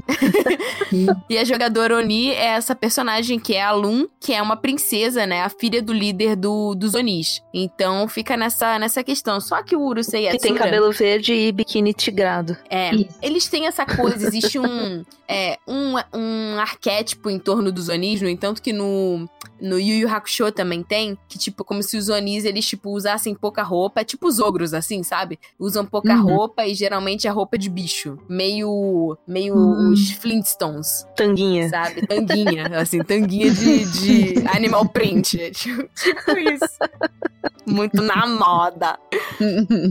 E o Urusei Yatsura, ele realmente, muita gente fala que ele envelheceu mal, porque se a gente for analisar como o primeiro trabalho da, da Rumiko Takahashi e as influências que ela tinha, principalmente a influência do, do Gonagai e desse mangá dele, que foi o primeiro ecchi, né, que é o Harenti Gakuen, ela queria fazer um trabalho tipo Harenti Gakuen. Ela queria fazer uma comédia pastelona que fosse meio erótica. Uhum. E ela Tá. queria fazer uma coisa que os homens daquela época faziam, né? É, ela É entregou. justo. Sim. né? Eram os anos 80. E, tipo, se os caras podem fazer, por que, que eu não posso fazer igual os caras? Sim, e ela fez tá o. Yatsura, né? Então, tipo assim, é, eu acho que a gente, quando a gente vai analisar o trabalho de qualquer autor, a gente tem que ser bem analítico em ver em que, em que época isso foi lançado e qual foi a Sim. influência dele e qual era o objetivo Uhum. dele, né? Uhum. É bem senão a importante gente fica muito contemporizar. imparcial. É, não dá, pra, não dá pra analisar com os olhos de hoje, com toda a Uhum. bagagem que a gente tem, e toda, toda a mudança e desconstruções que a gente já fez. Tem Exatamente. que aí eles chamam de- contemporizar e, e ver exatamente o que que ela tava tentando passar na época. Sim. É, eles chamam isso de, de anacronismo. Exato. Então você tem que tipo analisar aquele o seu objeto de análise de forma correspondente à época em que ele foi, né, lançado. Então para aquela época em que a gente não tinha é, tantas discussões a respeito de inúmeros assuntos que hoje são super relevantes e que bom que são relevantes, é, a Rumiko Takahashi ela queria ser uma autora de shonen, né? A única diferença é que ela é uma mulher fazendo um shonen que os caras faziam, como por exemplo o Akira Toriyama, né, de Uhum. Dragon Ball, que é uma uma obra também dos anos 80, que é uma comédia pastelão que usa assédio como Alívio cômico, né? alívio cômico, Sim. né? Coloca a gatinha de biquíni lá, a Buma é tipo. A Buma é, é o, o colírio dos olhos, né? Uhum. Uhum. Dos boys da época. Então o Urusei Yatsura, ele é tipo isso. Ele tem essa vibe, vibe Dragon Ball que não envelheceu tão bem, tão bem, né? Sim, e uma coisa interessante da, do Seiyatsura é, é que lançou o primeiro a primeira parte e resolve essa questão do pega-pega e, enfim, ela, eu, ele consegue pegar nos chifres da Loom depois que acaba roubando a parte de cima do biquíni dela. Ah, olha aí. Aí, A parte lascivo foi bem expressiva. só que pra ele aceitar entrar na competição, porque pra ele a Terra podia acabar, ele não tava nem aí. É, tanto É que tipo ele é um ser humano. É, exatamente. Só que ele só topa entrar na competição depois que a melhor amiga dele da escola promete casar com ele se, se ele entrar na competição e salvar a Terra. Então ele vai motivado com o casamento, né? De ficar com a garota Aí já tem um bonita. triângulo amoroso, né? É, só- e aí quando ele pega o no chifre da Lum, ela tá lá perto dele e tal, ele fala, pô, que bom, mal posso esperar pra me casar. Aí a Lum ouve e fala, ah, não, então tá, então vamos nos casar, eu aceito. E ela, ela acha que é um pedido de casamento pra ela. E aí ela, tipo, assume que ela é noiva dele agora. E aí, tipo, Meu Deus. Ah, esse, pronto. esse é o final, esse seria o final desse, desse, dessa é história. tipo, ou ele casa com ela ou o planeta acaba, né? É, só que isso era uma gag. Isso era uma gag. E aí, os próximos capítulos de Urasei Yatsura não aparece a Lu, porque começa. É, viriam outros personagens, iria entrar outras, outros é, episódios. Só que a Lu virou um personagem tão popular, e até hoje ela é muito popular no Japão, Sim. que ela trouxe a Lu de volta pra história e ela é quase a protagonista junto com, Uhum. com esse personagem. É, eu vi uma entrevista que ela fala que o editor dela, tipo assim, era, era só pra resolver isso e depois iam vir outras pessoas pra história. Aí É. o editor dela, depois, tipo assim, do, sei lá, capítulo 5, volume 5, não sei, ele falou pra ela, tipo assim, comigo Takahashi, Mayday, Mayday. Os fãs, tipo, não param de mandar cartas pedindo pra Lum voltar. E aí ela, tipo, acabou resolvendo colocar a Lum de volta, senão o mangá ia. Sim, sim. E a Lum, eu achei interessante que ela tem esse nome porque ela é inspirada numa modelo da época, que depois, se vocês quiserem colocar no Google, é a Agnes Lum, que ela é filha de havaiano com chinês. Ah, eu ela é, uma, ela é uma, uma modelo, foi uma modelo na época dos anos 80, muito famosa no Japão, principalmente porque ela tinha belos peitos. Ela tinha uma linda comissão de frente. Ela era muito, muito boazuda. e, tipo, aquelas, aquelas modelos de biquíni, assim, sabe? E aí ela se inspirou, ela queria fazer uma, uma personagem que fosse boazuda. Aí ela se inspirou no corpo dessa modelo pra fazer a personagem. Bacana. E por isso que ela chamou ela de Lum, porque é o sobrenome da, da modelo. Uhum. Que interessante. Pois é, a modelo é realmente bem bonita. Mas enfim, é, vamos falar de Maison e Cucu, que de todas as obras que, tipo, eu ouvi falar da Rumiko que eu não consumi, é a que eu mais tenho vontade de consumir. Ai, é maravilhoso. E aí teve até uma galera que fala que é tipo Friends japonês, assim. Olha só. É, porque, porque tipo assim, o Maison e Cucu é uma, uma comédia romântica, né, que tem um pouquinho de drama, e fala sobre um grupo de pessoas que vive nessa pensão em Tóquio nos anos 80, né? Então É. o mangá, ele acompanha, né, a rotina dos moradores, que, tipo, só fazem festinha dentro da, da pensão, se embebedam e ficam rindo da desgraça alheia. Mas Ah, tem um casal, né, que, a, que é focado, né, que é o Godai e a Kyoko. Que o Godai, ele é tipo um vestibulando, é meio... Me lembrou Love Hina, porque ele é um vestibulando azarado e pobre, né? Que tipo, que, tipo, ele sempre os moradores ficam tirando sarro dele. E a Kyoko é uma é uma jovem viúva que foi contratada como gerente da pensão, tipo, acabou de ser contratada. E aí conta a história desse grupo de pessoas e desse casal que vai acabar se relacionando e é uma comédia romântica. Eu fiquei com muita vontade de consumir. Olha, é muito legal. Quando eu li esse, essa série, eu que eu percebi como que a Rumiko Takahashi era é, talentosa, assim, no, no sentido de conseguir abordar vários gêneros. Porque essa história, ela é a mais é, madura, assim, vamos dizer assim. É como se fosse um slice of life, Uhum. que perpassa vários anos. É o único trabalho dela que a passagem de tempo é cronológica. Ela, ela- você vê os personagens envelhecendo de ano após anos, tem as temporadas, tem É as, tipo Friends. Tem, tem, tem a- as, os climas do ano, tem o Natal, apa- acontece o Dia dos Namorados, não sei o que. Toda vez tem alguma coisa acontecendo na história, de acordo com o período que estava sendo Sazonal, né? publicado, era sazonal. E essa, essa série foi tão popular que ela foi adaptada para uma novela, né? Uhum. E o, Uau! o capítulo final fez muito sucesso. O É, capítulo falaram que final As coisas da TV que mais bateu ibope É, foi recorde de audiência. Assim, o! Japão parou para assistir o Uau. capítulo final. Uhum. E é muito bonito, gente. É- Ele é, ele é muito equilibrado entre comédia, drama e romance. Você fica torcendo pelo Godai porque ele só se ferra e ele luta, ele corre atrás. E tem os mal entendidos com a Kyoko, que também é uma mulher mais velha do que ele. Uhum. É super legal.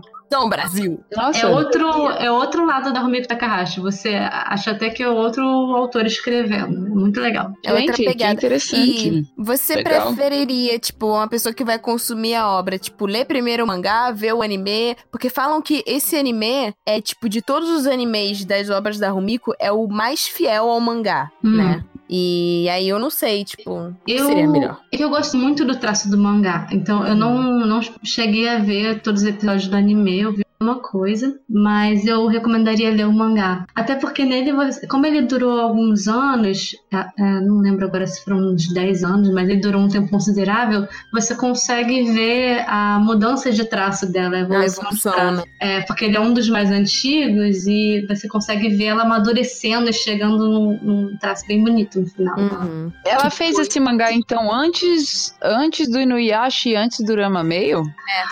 Fez, fez. Esse é, o- é, é a segunda é, serialização dela. Aí depois vem Rama Ah. Meio. Não, depois veio o da sereia, se não me engano. É, É, o ser- E foi esse que foi adaptado pra uma novela. Ou foi um Eu não entendi se foi uma novela ou um anime. Foram os dois. Os Foram dois, ah, Uhum. tá. E a, o, E o a que novela que que fez no bateu. Japão? A Ah, a novela. novela. O último capítulo da novela. Porque realmente todo mundo fica esperando. É porque a Romeo Takahashi tem essa, né? Dela cria uma expectativa do final, vai acontecer o que você tá querendo muito que aconteça com o casal. E não acontece. e nunca acontece. Mas nesse, gente, nesse acontece. E Ah, acontece. Ah, Acontece finalmente! tudo que você quer que aconteça de um jeito muito mais legal do que você imagina que vai ser. Então é, é, Uau! é, é pra dar satisfação, assim, no, no, no fã, sabe? É bem legal. Ah, gente, tá aí no carnaval, eu vou assistir Meizão e Cucu, é isso. Muito bom. Muito bom. Ah, eu esqueci de comentar um negócio sobre o Urusei Yatsura. O Urusei Yatsura, ele foi muito importante porque ele ajudou a propagar, né? A, a- infelizmente, o, o eti, né? O Enfim. eti, o eti comédia romântica, né? Essa coisa do tipo, ah, tropecei, tirei seu Certo. biquíni. Esse tipo Hum. de Pelo coisa, menos mas- eu fico feliz que foi uma mulher.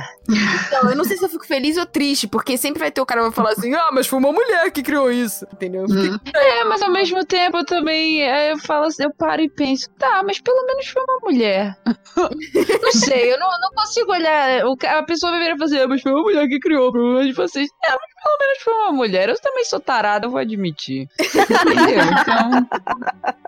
Então não é tão ruim assim na minha mente. Mas também o Urusei Yatsura, ele foi famoso porque foi o primeiro anime que usou música pop no início e no final, tipo, encerramento e abertura. Ah, eu não sabia disso. Foi Legal. o primeiro anime que, tipo, usou de... Ah. De artistas que, tipo, não foi uma música assim, ah, essa música foi encomendada pro anime, tudo bem, mas era já de uma, de uma cantora pop. É Então, porque normalmente até então os animes eram músicas que eles encomendavam pra cantores cantarem e era isso que falava o nome do anime na abertura, era sempre é, tipo, sempre bem tipo. Yasha, parabarará.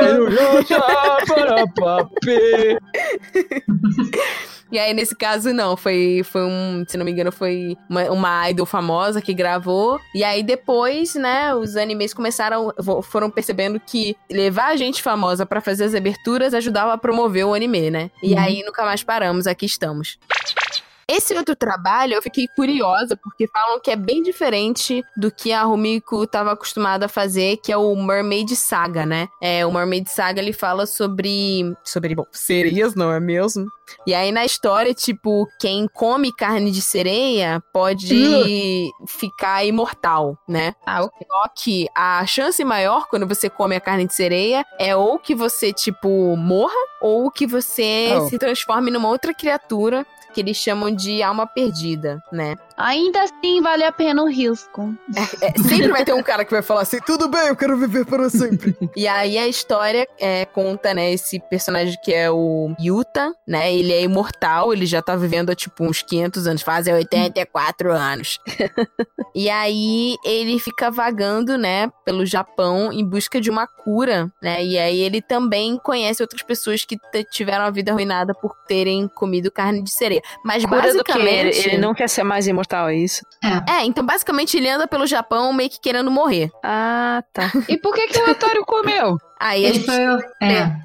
Não foi, não, não foi por querer, digamos assim. não conheci o Ah, outro mundo por ok. querer. É. Não comi carne de sereia por querer. Se eu não me- Ok, se eu não me engano, essa série, ela até hoje não tem um, um final fechado. Ah, foi tipo, Ah, É, vou fazer rama meio. Valeu. é, se, eu não, se eu não me engano, ela não tem um, um final fechado. Teve uma conclusão. Mas Ah, tem, depois eu termino. certo. é, mas no, você É, tipo-? É. eu li, eu li, eu li. E o que, que você achou? Cara, eu gostei muito, porque ela, ela tem um tom mais, mais dark mesmo do que os outros Cara, trabalhos dela. personagem, e eu olhei na hora, eu pensei, caraca, é a Kikyo purinha. Na, ah, ela aproveita muito, né? O, o- Mas não é a Kikyo. o é- character Ela é. Ela recicla total o character design. Gente, tem várias Akenis nas one shots. Tem um monte. Nossa. Ela vai aprimorando, né? É, é. Se você pega um, um- um quadro solto na internet, você não sabe de onde é. Mas. Nossa, mas ó, se vocês botarem no Google, cara, vou Nossa, pegar essa total. imagem Eu acabei de aqui. fazer isso. É, é a Kikyo. É, é Uhum. absurdo. Sim. E esse, esse especificamente teve algum anime ou não? Tem, tem a parte. Tem, É um OVA, não é? É, isso, é um OVA, desculpa. É. Ah, Porque ele tá, tem. ok. Na, na- no mangá, ele separa em dois volumes, que é o Mermaid Forest e. Aí tem, e tem um outro nome. É, Mermaid Scar. É, Mermaid Forest e Mermaid Scar. Que aí É, foi, isso foi- foi adaptado pro, pros overs. Nossa, e aí tem, um Uhum. tra- tem, um, tem uma cena aqui que tem, tipo, um garotinho segurando um revólver, né? Aí você já fica. É. Oh! É porque a- é, eles são imortais, então eles vão sofrer vários danos físicos. É. E, e acho que o único meio de você matar uma dessas almas perdidas é arrancando cabeça. Então tem várias cenas brutais nesse mangá. Eita. Giovana. Então tá bom. Ô, ô, amiga Vicky, se você entrar aqui no, Oi. no geral, você vai ver a capa do Mermaid Saga. Deixa eu ver. Peraí. Uau, Kikyo total. Total. e É. é. a sereia. Só isso. É, Kikyo sereia. Até o cabelo dela parece aqueles bichinhos que ficava com ela, os carregadores de alma lá. É, é. Uns trocinhos. Mas eu Ah, é também lindo, achei, né? Ela achei tem esse traço delicado, angular, é bem bonito. É, e a, Sim. a Mayara tava comentando da pintura que a Rumiko faz, essa aquarela dela, que é Uhum. super bonita, Uhum. né? É muito lindo. Eu acho legal nessa história que ela subverteu, né, a coisa da sereia ser uma coisa sedutora e bonita Uhum. pra virar um bicho totalmente grotesco na história. Achei isso bacana. É, tira um pouco, né, do, do arquétipo. Tem mais a ver com a parte mitológica, né? Porque falam É. que, na verdade, é, a, a beleza é ilusória. Na verdade, É. quando o marinheiro chega lá, o buraco é, mais É. embaixo. Sim, sim. Aí vira um bicho. Se tiver buraco. né? É um parênteses. Esse anime, quando ele foi pros Estados Unidos, acho que ele nem conseguiu, ou ele foi cortado de várias formas. Ah, mano, eles, nem adianta os caras levarem, porque a 4Kids vai lá e Não vai. sei por que eles tentam. É, Pois é. não, É, ah, transforma cigarros em pirulitos. Vocês lembram que no Inuyasha a mulher centopeia ganhou um sutiã? Sim, eu lembro no, no Cartoon. É, No cartão lá tinha um sutiã azul marinho. ela tem É. o sutiã, mas na original ela não tem nada. Não- mas não também não tem, os, não tem os mamilos também. Então não sei nem É. por que que eles se preocuparam com isso, porque não, não tem. Tudo bem, mamilos são polêmicos, aquele jovenzinho que citou isso no YouTube tava certo. Mas tem coisas que, tipo, você fala, mano, Sim. sabe, que desperdício de tempo. É. E aí, né, falando mais um pouquinho do trabalho dela, o Ramameio, eu acho que a gente vai ter que fazer um cast do Otaminas só sobre o Ramameio. Ah, Sim, por porque favor. tem muitas coisas pra serem analisadas. ah, antes de É falar um anime que eu tenho que voltar a assistir. Posso fazer um comentário antes do Ramameio? Teve um- uma, uma outra série entre o Saga e o Ramameio que é muito legal também, pouca gente conhece, que é o One Pound Gospel. Vocês já ouviram falar? Não. Não. Não. Essa é a série mais longa dela, porque ela durou de 87 a 2007. Uau! E nessa série, tipo, você consegue. Você pega o primeiro volume e só tem acho que quatro ou cinco volumes, assim. Ela é bem. Ela, ela é pequena.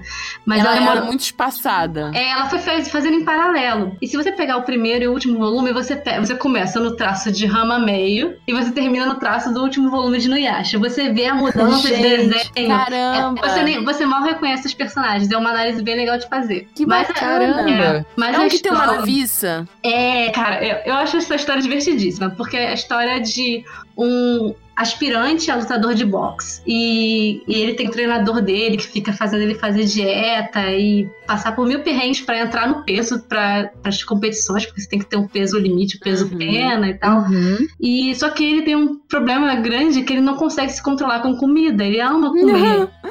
Eu aí nem ele tá- comer. Nossa, é a história da minha vida. Ele tá sempre, sempre se sabotando. E aí ele se apaixona por uma noviça. E aí ele, ela, ela pega como missão botar ele na linha pra ele entrar nas competições. E a dinâmica dele é muito engraçada, as competições. Ah, Tem um adversário dele, que é um lutador mexicano, que ele tem a imagem de Nossa Senhora tatuada no estômago. E aí, e aí quando a. Quando a noviça vai assistir uma das lutas e vai com a, com a chefe do convento, e a chefe do convento disse pra ele que ela só deixaria ele passar o Natal no convento com elas, pra ficar na companhia da garota que ele gosta, né? Se ele vencesse a luta. Se- se ele- Uhum. só que ele não pode vencer a luta dando um soco em Nossa Senhora na barriga, Nossa! porque senão é uma ofensa. Então tem vários conflitos. Essa história ela é muito bem escrita. Então, eu acho que vale, vale a pena conhecer também. E esse não é muito divulgado, você não acha facilmente, mas é muito, muito maneiro. Como é que é o nome? Hilário isso aí. É o One Pound Gospel. One Pound Gospel. E esse É. protagonista é super cativante, gente. Ele é muito legal. Né, e novamente, né, a gente tava falando que ela gostava muito de Astano Joy, que é um mangá sobre boxe, né? Boxe. Então É. você já percebe, tipo, como as coisas que ela gostava é, influenciaram, né, o trabalho dela. Sim. Ai, Ela é muito boa com esportes, né? É, inserir esportes na, nas Sim, histórias. isso fica muito claro no Rama Meio. É, exatamente. E aí, vindo pra Rama Meio, né? É, provavelmente vocês que estão escutando já devem ter ouvido falar, mas se você for uma pessoa jovem ou chegou e roubou o meu coração. É tão bonitinho. Eu gosto uma do... graça. Tarará. Aham. Caso você seja jovem ou você acabou de entrar neste mundo mágico da otakice, não tem problema, a gente conta história pra você, né? O Hamasu Otomi, ele, né, estuda artes marciais, é o pai dele, né, que, que treinou ele, e aí ele tava na China treinando e ele cai, né, numa terma. É uma poça. É uma poça, eles estão treinando num lugar que é cheio de poças e cada poça tem uma, uma maldição, uma história por trás. O pai dele cai em uma e ele cai em outra. Pior lugar. Pior lugar, mas é, tem que ter. Ele fica em cima dos pilares lá. Mas eles sabiam que Vamos treinar era... ali na Montanha da Maldição? Vamos. É, é bem isso. Bora. O guia meio que avisou quando era tarde demais. Exato.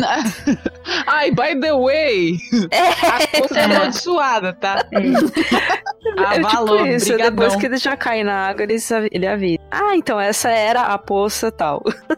É tipo quando você vai comprar uma casa e a casa é mal assombrada. Aham. Ah, e então aí a o pessoa morreu avisa aqui. depois que os espíritos tudo saiu, né? Ah, esqueci de avisar.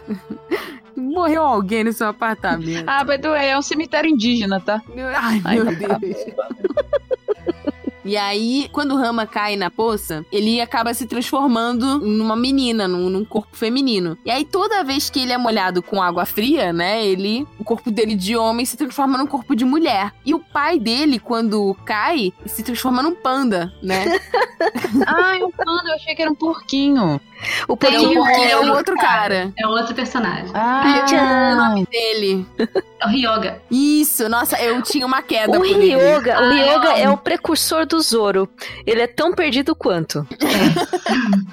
o Ryoga ah. me lembra o Kuga de Nuyasha. É a, a bandana, né, na testa. É, não sei, eu acho que é por causa do negócio do cabelo mesmo. É o famoso rival amigável, né? É, Sim. é o rival que é brother. É. É o rival que vocês se ajudam. Depois... E virou toucinho. Vira porquinho. É, o Rama Meio, ele tem muitos personagens. Tipo, eu acho que uma das coisas positivas, assim, é que os personagens são muito únicos, né? Tipo, ela, é. ela trabalhou muito bem, né? A individualidade e a personalidade dos personagens. E ela hum. falou numa entrevista que é, ela, pra, pra fazer o Rama Meio, ela queria fazer uma coisa com o esporte, né? Ela gostava de, de mangá de esporte. E aí ela gostava muito dos filmes do Jack Chan. Uau! Ah, faz muito sentido. então, porque, tipo, o Jack Chan, ele tem essa comédia pastel pastelona lutando, né? Ele, tipo, uhum. ele luta uhum. segurando potes de, de comida e faz essa cara meio desesperada. Sim. E aí ela se inspirou bastante, né? Mas ela também assistiu os filmes do Bruce Lee, mas principalmente o Jack Chan, pra fazer é, essa comédia do, do Rama Meio. Sim. Só que as pessoas, quando pensam em Rama Meio, elas pensam assim: nossa, é muito inovador falar sobre pessoas trans. É. é. Veja bem. É, pois é. É uma cilada. Não é uma é. É, pode até meio que, que é, refletir esse assunto, mas não é sobre Sim. isso. Ela foi um pouco irresponsável até em vários, vários pontos. Uhum. Pra... Que muitas vezes usou esse assunto como o alívio cômico, né? Exatamente. É. Se tem uma coisa positiva que aborda em relação a, a, pessoas trans é a disforia de corpo. Porque o Rama, Sim. quando tá com, na forma de, de corpo feminino, ele odeia. Uhum. Sim. Né? Então, isso daí é. Ele odeia e principalmente ele se sente muito incomodado com a assédio que ele, que ele tem, né, quando ele tá no corpo feminino. Sim. Então, tipo, ele sempre enfia porrada na galera, nos caras que falam que. que... Dá vontade mesmo. Tinha, né? Mas às vezes ele usa o corpo feminino como moeda de troca Sim. pra conseguir. Ele seduz alguém para poder é. conseguir alguma coisa. Quando ele tá competitivo, né? Quando ele tem um objetivo muito forte, porque normalmente. E essa é uma característica muito forte dele, né? Tipo, é. ele, ele, realmente ele faz tudo pela competição e, e para ser o número um e, e ganhar hoje, curiosamente, né, a, Jojo mandou pra gente no Anime Feminist, que é um site genial que tem vários textos incríveis. Ah, eu li esse texto hoje à tarde, é muito legal. É, eles publicaram hoje, eu achei uma coincidência incrível. É. A gente tava pra gravar e aí surgiu esse texto. Aí ela fala que, tipo assim, que analisando o Rama meio, dá para você ver como a criação do Rama foi tóxica, né? E foi machista, porque, tipo, o pai dele é, fazia de tudo para que o filho fosse o mais másculo possível, né? Então, tipo, tem até uma cena que ele arranjou lá o casamento e aí ele fala que, tipo, que não quer. E aí o pai dele, tipo, dá um socão nele, ele cai na água, que é tipo assim, ah, você não, seja homem, né? Uhum. É, sempre, sempre essa questão. E o Rama, ele gosta muito de doce. E principalmente de sorvete. E aí você percebe, tipo, a masculinidade tóxica a partir do momento em que ele só se permite comer sorvete quando ele tá no corpo de uma, de uma mulher, né? Quando ele é. tá na forma de mulher dele. Quando ele tá na forma de menino, ele não come doce. Uhum. Isso é muito curioso, né? De, de você ver do, do personagem. Sim. E tem alguns personagens que a gente vai falar, a gente vai falar mais sobre isso no, no cast de Rama Meio. Mas tem personagens que, que supostamente são trans ou são crossdressers e os próprios personagens não levam essa essa condição a sério. Sim. Né, na série. É, é, motivo de piada em vários Sim. momentos. E, e é, é bem interessante tem... porque, ao, ao, meu ver, assim, do, do, que, do que eu convivi no Japão, é, é muito cultural, assim, né? Por isso Sim. que se torna para nós, anos depois, observando isso, depois que foi feito, você percebe que, que você fala, caraca, foi bem responsável em muitos pontos, mas ao mesmo tempo, não, eu acredito, assim, na minha opinião, não é uma irresponsabilidade consciente, não foi porque ela fez de propósito, porque Era o pra reflexo mim da é, é sociedade uma coisa muito época, né? cultural, exato. Eu acho que E isso eles- passava pela cabeça dela, né? Exato, Essa Exato, preocupação. foi mais pela comédia. É, Não, e exatamente. assim, a gente, a gente É, até foi mais pra comentou contar uma sobre- história e usar como recurso narrativo pra ela poder gerar situações cômicas, né? E, e isso acontece muito na sociedade japonesa. Eles têm é, pessoas que são crossdressers ou Que são ah, comediantes, né? são comediantes, entendeu? Então, na quando eu vejo isso, eu, eu se eu assistisse a, a série hoje em dia, é claro que você fica, ai, cacete, né? Você tá vendo assim, você fala, uh, meu Deus, mas ao mesmo tempo é compreensível, sabe? É algo que você Sim. encolhe por ser compreensível culturalmente, se você observar por essa parte. né? Exatamente. Novamente, tem que contemporizar, que isso aí faz É. o quê? Uns 30 anos. Exato. É, Exato. é, E década tem de que- 80, 90. É, e É, tem e que tem muito a ver com a sociedade japonesa, assim. contextualizar como dentro da, da sociedade é. japonesa, exatamente. Não dá pra. Se fosse lançado hoje em dia, óbvio que. É, Nossa. ó, todo mundo fala, pô, mano. É, é uma história que eu recomendaria com, com esse aviso prévio. Tipo, ela. A princípio, é, a premissa pode gerar alguma identificação é, queer e tal, mas não, não é isso que se propõe a história. E eu, eu É. nunca vi nenhum, é, nenhuma entrevista dela se manifestando sobre isso. É. Sim. E- e- mas é uma. não foi por mal, literalmente. é, Realmente foi só por recursos narrativos, né? realmente. É, é, a- a- tem que ser lido realmente dessa forma. Tem problemas com outros personagens também é, abusadores, né? Tem um velhinho lá que, que o Ah, Raposai, Sou rapossai. que rouba, Ai, que cal- é, que rouba calcinhas, Uhum. que é su- super assediador. Mas é aquilo que a gente tá falando. Pra época, É. né? Por exemplo, o Mestre Kami é o É. quê? Então, Né? ele é tipo Mestre Kami vezes 10, assim. é Meu tipo- Deus. ele é Nossa. Comigo do céu. É, ele é terrível. E, mas assim, É. tirando essa. Tem, tem que ser E analisado. tem uma velhinha também, forma. que é uma É. feiticeira, que ela também é super tarada, né? Uhum. Ela, ela também.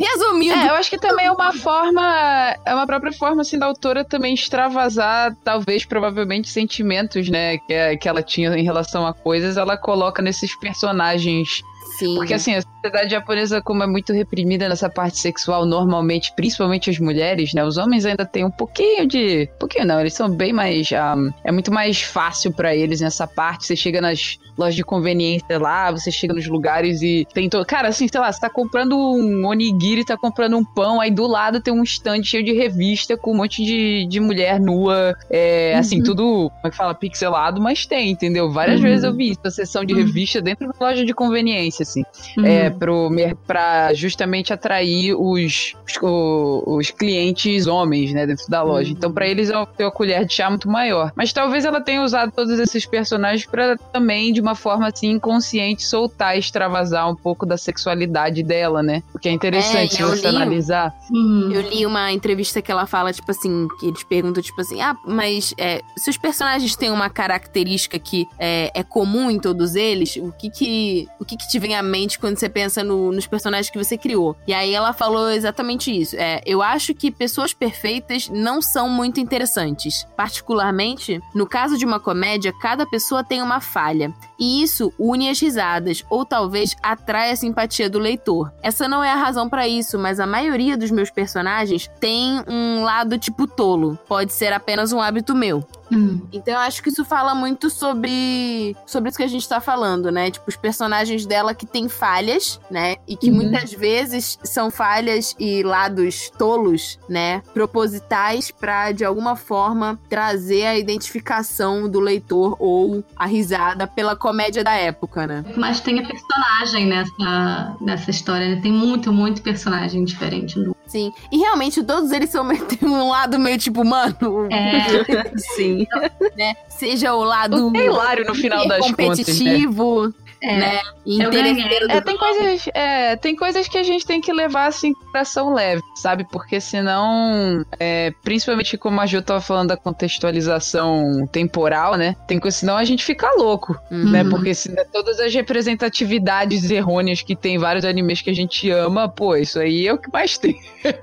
então tem Sim. coisas que a gente leva é, na, na brincadeira e na. Claro, a gente traz, a gente conversa, bate na mesa e fala, ah, sim, claro, tem uma problematização acontecendo aqui, mas ao mesmo tempo tem coisas que a gente só deixa passar, porque já foi, né? Foi uma É. época diferente, um modelo diferente. Sim. Sim. E também tem muito a ver com a autora, né? Ela, ela faz essas brincadeiras. é, nas obras dela normalmente tem essas coisas assim mais sexuais, troca de sexo, né? Que faz parte da formação dela como autora. É, né? exatamente. É, é.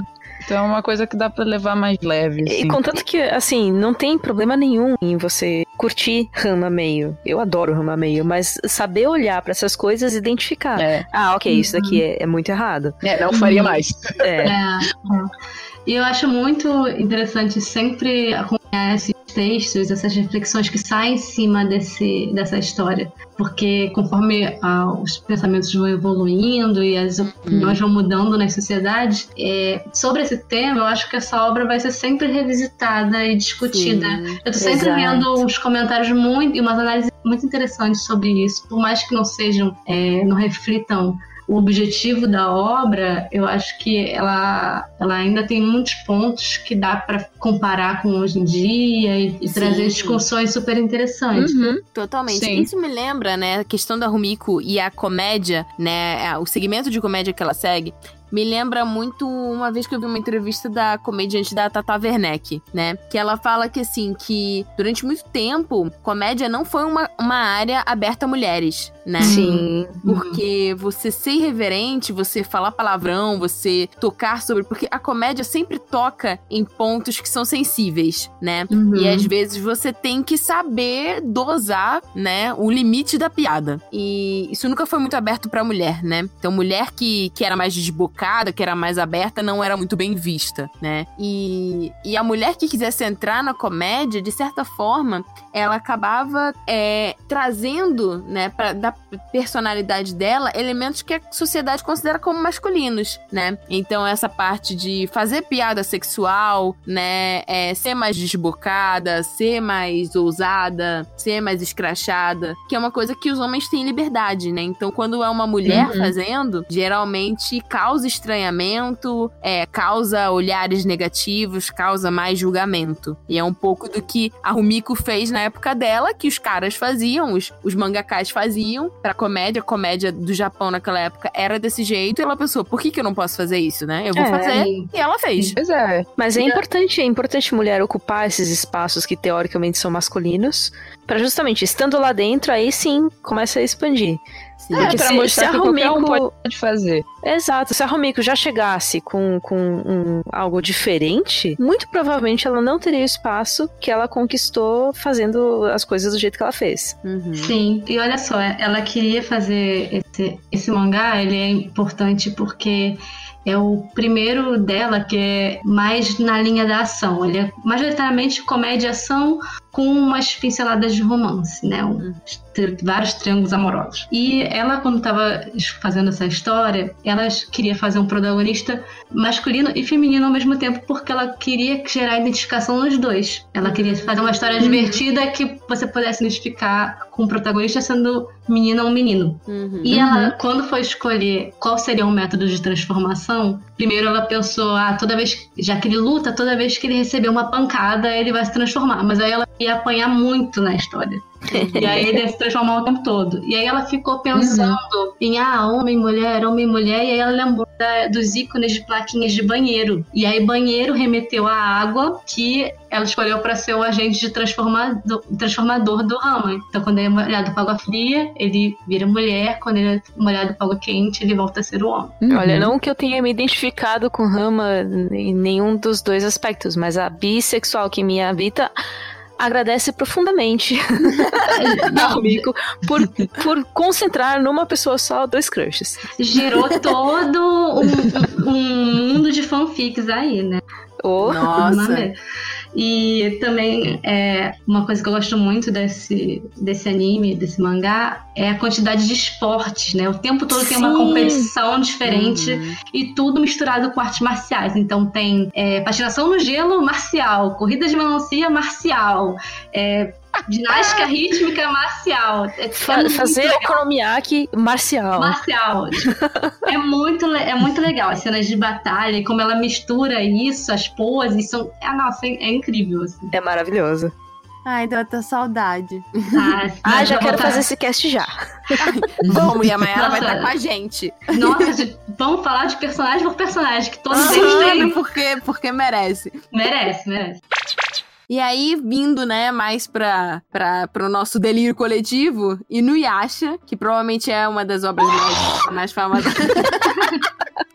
uma das obras mais famosas da Rumiko. Quando ela pensou em fazer, né, Inuyasha, ela queria mudar, né, porque o Urusei Yatsura, todas as obras dela, tipo, tinham um foco muito grande em comédia. Ela queria fazer uma coisa que não fosse comédia. E aí, né, provavelmente de certa forma, a sementinha esteve plantada quando ela, ela estagiou com aquele mangaká focado em terror. Ela queria fazer uma história de fantasmas, né? Uma história que fosse mais Uhum. séria e Uhum. queria fazer um Battle Shonen que tivesse espada. Então ela teve a ideia de criar uma história é, no período Edo, né, no Japão feudal, que tivesse elementos do folclore japonês. Então, né, os yokais e tudo mais. E, e eu achei curioso que numa entrevista ela fala que o Sesshomaru é o personagem favorito dela e que, tipo, no início era pra ser só um side character, mas, assim, ele teve um dos papéis mais importantes na história, mais pro final, né? Uhum. Ele é incrível. Nossa, cara, Inuyasha foi, tipo, o primeiro anime e mangá que eu realmente colecionei e vivi, assim, a, Uhum. a obra e Uhum. os personagens. É, a única coisa que me incomodava e sempre vai me incomodar era a questão do Miroki, né? Mas. é, o Miroki, pra quem não sabe, é um personagem do Inuyasha que ele é um monge e todas as pessoas que são unidas por aquele grupo é, de certa forma, foram prejudicadas pelo Naraki, que é o, o, o grande vilão da história, né? Então, o Naraki atazanou a vida de muita gente, prejudicou muita gente, e, É. e esse grupo se une por isso. E o Miroki, ele tem uma maldição que vem de família há muitos anos por conta Que é a do... mão torta. Que, que é o buraco na a mão. boba. a mão boba dele. que é a mão boba dele por conta do buraco na mão que ele tem, que é tipo um buraco negro que suga tudo realmente, mas é, a, a, a maldição, esse buraco vai crescendo e a pessoa é sugada pelo próprio buraco e morre, né? Uhum. Então, é, ele tem, ele foi criado pra tipo, cara, você tem que, você tem que casar e ter muitos filhos, porque claramente você não vai conseguir acabar com a maldição e um dia a nossa família tem que se livrar dessa maldição. Então, Deixar um herdeiro, né? ele tem que deixar um herdeiro. Então, toda, absolutamente toda mulher que ele tropeça, ele, tipo, dá em cima dela, pede ela em casamento e tenta apalpar ela de alguma forma. Uhum. E é isso, Uhum. né? Então, assim, é um personagem que, tipo, não envelheceu bem, Uhum. mas pelo menos ele tem um motivo pra fazer isso, não é gratuito.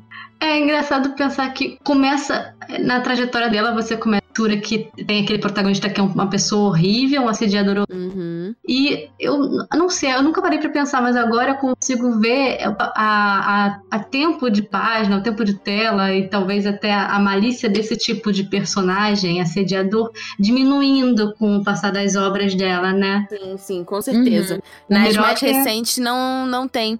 E É. até, tipo assim, o, tanto o Miroki quanto o Inuyasha. O Inuyasha não é mulherengo nem nada assim, mas o Inuyasha, ele, ele é muito desagradável no início, né? Pelo personagem É. e tudo mais. E os dois, com o tempo, eu acho que ela foca muito isso, na transformação moral dos personagens. Porque conforme ele vai, o, o Miroki vai começando a se apaixonar pela Sango, né? É, ele, ele para de dar em cima das outras mulheres. Ele melhora bastante. Ele Até continua sempre nele, né? tocando nela, né? Ele sempre tá lá é, abusando Isso é dela uma coisa assim, que eu não gosto também, né? levemente. Mesmo quando eles não estavam juntos, né? Mas aí você percebe que faz parte da. Porque ele acredita que no final das contas ele não vai conseguir um herdeiro. Então ele apela pra esse abuso sexual que ele, que ele faz Que não é nem um pouco personagens pra ele justificado, poder mas- se- Exato, Uhum. mas ele apela pra isso pra ele poder ver se ele se alguma das mulheres caem no é, cai por ele, né? Pelo menos não é aquele caso em que o cara passa a mão, que é o que tem acontecido muito nessas obras et e tal. O cara passa a mão na menina, ela fica tipo, É, Sabe, pois assim, é, não, não, as, as meninas isso. ou sempre correm Não, as meninas enfiavam elas porrada enfiam nele. porrada nele. É sempre um dos dois. Tem uma coisa que no anime do Inuyasha, a Rumiko Takahashi deixou assim, uma, uma regra, assim, que não poderia ser quebrada, que não importa a situação que a Kagome esteja, é, a calcinha dela não pode aparecer de jeito nenhum. Que bom. Tipo, foi, foi a orientação dela, assim, não pode de jeito nenhum, porque a, a saia dela é curtíssima. Interessante. Sim. É. E eu achei também curioso a, Eu achei a- essa bacana. orientação dela. É. É, É, é verdade, bacana porque, tipo assim, bom- eu não lembro em nenhum momento de ver a calcinha dela aparecendo assim. É. Eu acho que isso momento, aconteceu né? também, se não me engano, quando a gente tava gravando. A gente teve um arquitetas da animação que foi sobre a Naoko Takeuchi, a autora do Sailor Moon. Hum. E isso também foi uma. Foi uma. Uma regra que ela impôs, né? Então, tipo, Uhum. mano. A, a, a, a, o SAG pode fazer a piruleta que ela quiser. É, Aquela calcinha nunca vai aparecer. é, é É, sempre a né? saia vai estar cobrindo. O quando é feito por mulher, Sim, tem um cuidado, cuidados, né? né?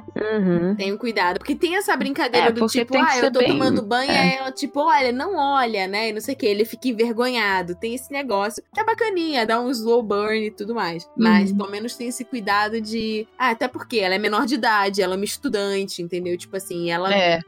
é, tem um respeito. É porque, é, pra mim, para mim também tem a questão do tipo, eu, eu não sou contra o et, mas eu acho que o et ele tem que ser bem, ah, bem justificado e bem posicionado. Ele tem que estar, tipo, na construção narrativa e fazer Fazer um sentido pra mim. sentido. Porque Ah, senão sim, é gratuito. minha- E não, É, e, não, e não tem graça pra mim, entendeu? Tipo, ah, se eu vejo toda hora a calcinha da, da perfeito, personagem, né? se eu vejo toda hora o, o, o- como é que fala?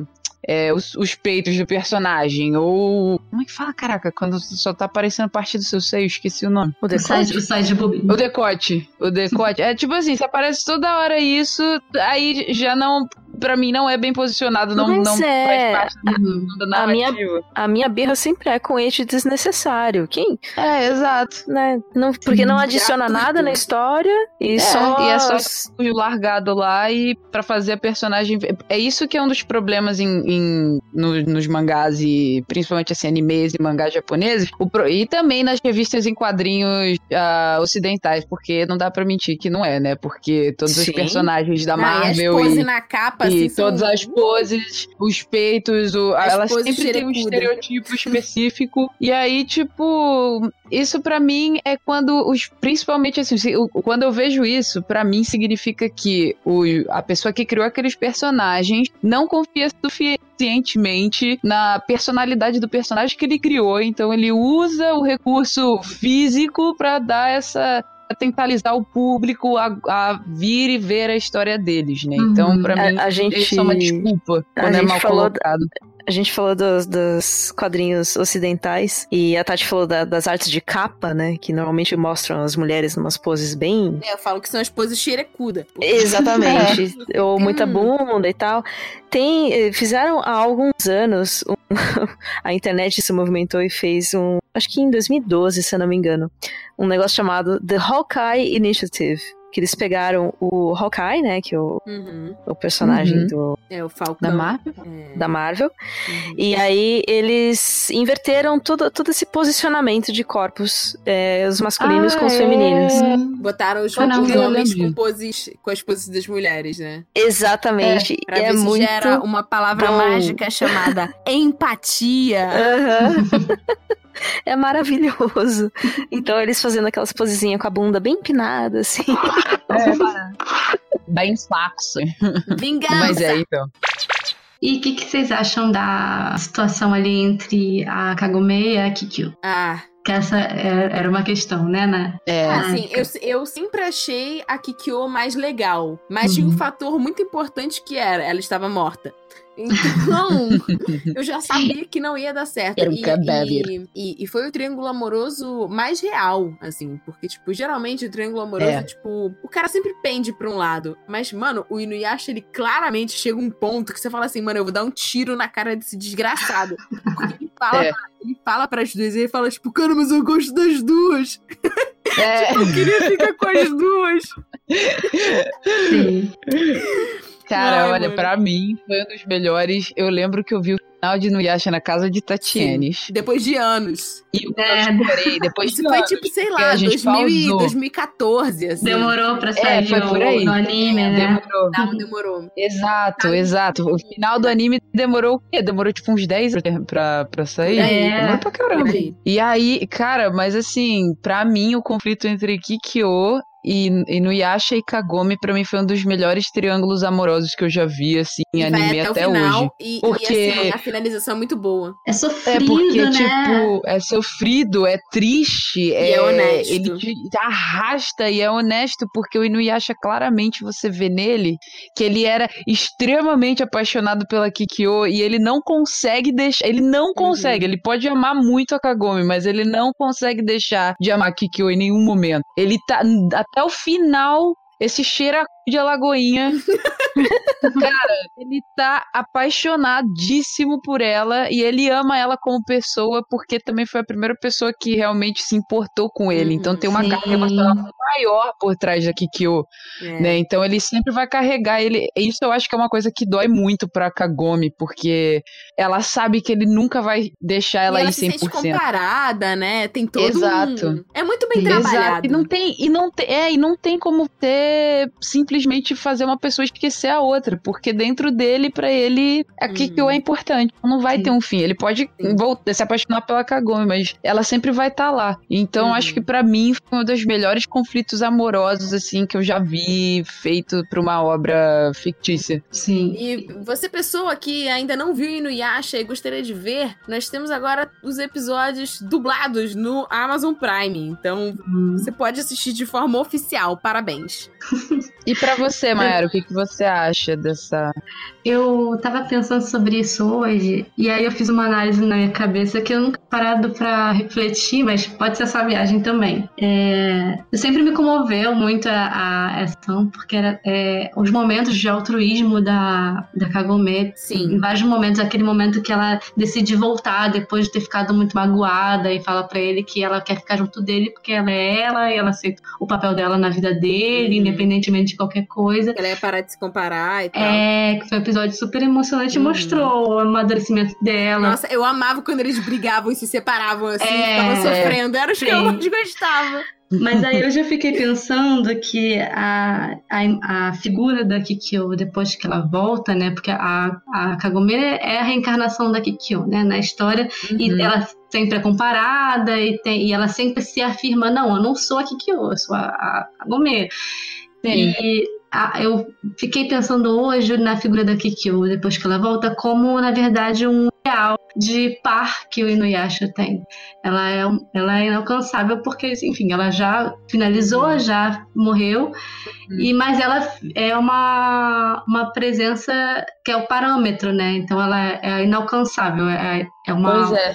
é uma presença na vida dele que é uma ilusão. E a Kagome é a mulher real naquele momento, né? Então eu É. fiquei pensando nisso como, como a comparação E dela a sendo uma Kikyo, figura. ela é muito colocada no pedestal, né? É, E é, a Gomi tem os defeitos, mas depois isso vai se invertendo. Você Vai vai, vendo que, tipo, a Kikyo, ela vai se corrompendo nesse Uhum. ódio dela e, e, e demora muito tempo até ela, tipo, superar, né? Então, o, o, o Inuyasha, ele é, um, ele é um anime que fala sobre, sobre superação, sobre perdão, sobre, É. né, sobre Sim. você É muito bonito. seguir em frente. Jo, é você muito bonito. assistiu? Eu não assisti. Jo, você tem que ver, você vai gostar muito. Eu acho que você Olha, vai gostar. E você vai chorar pra casa. Meu contato com o Inuyasha foi conhecer o personagem e foi a primeira vez que eu vi um concurso de cosplay. E eu gostei Ah. muito porque o pessoal fez é, uma cena de luta com o Inuyasha lá e, e achei fantástico, achei maravilhoso. Foi um ótimo começo.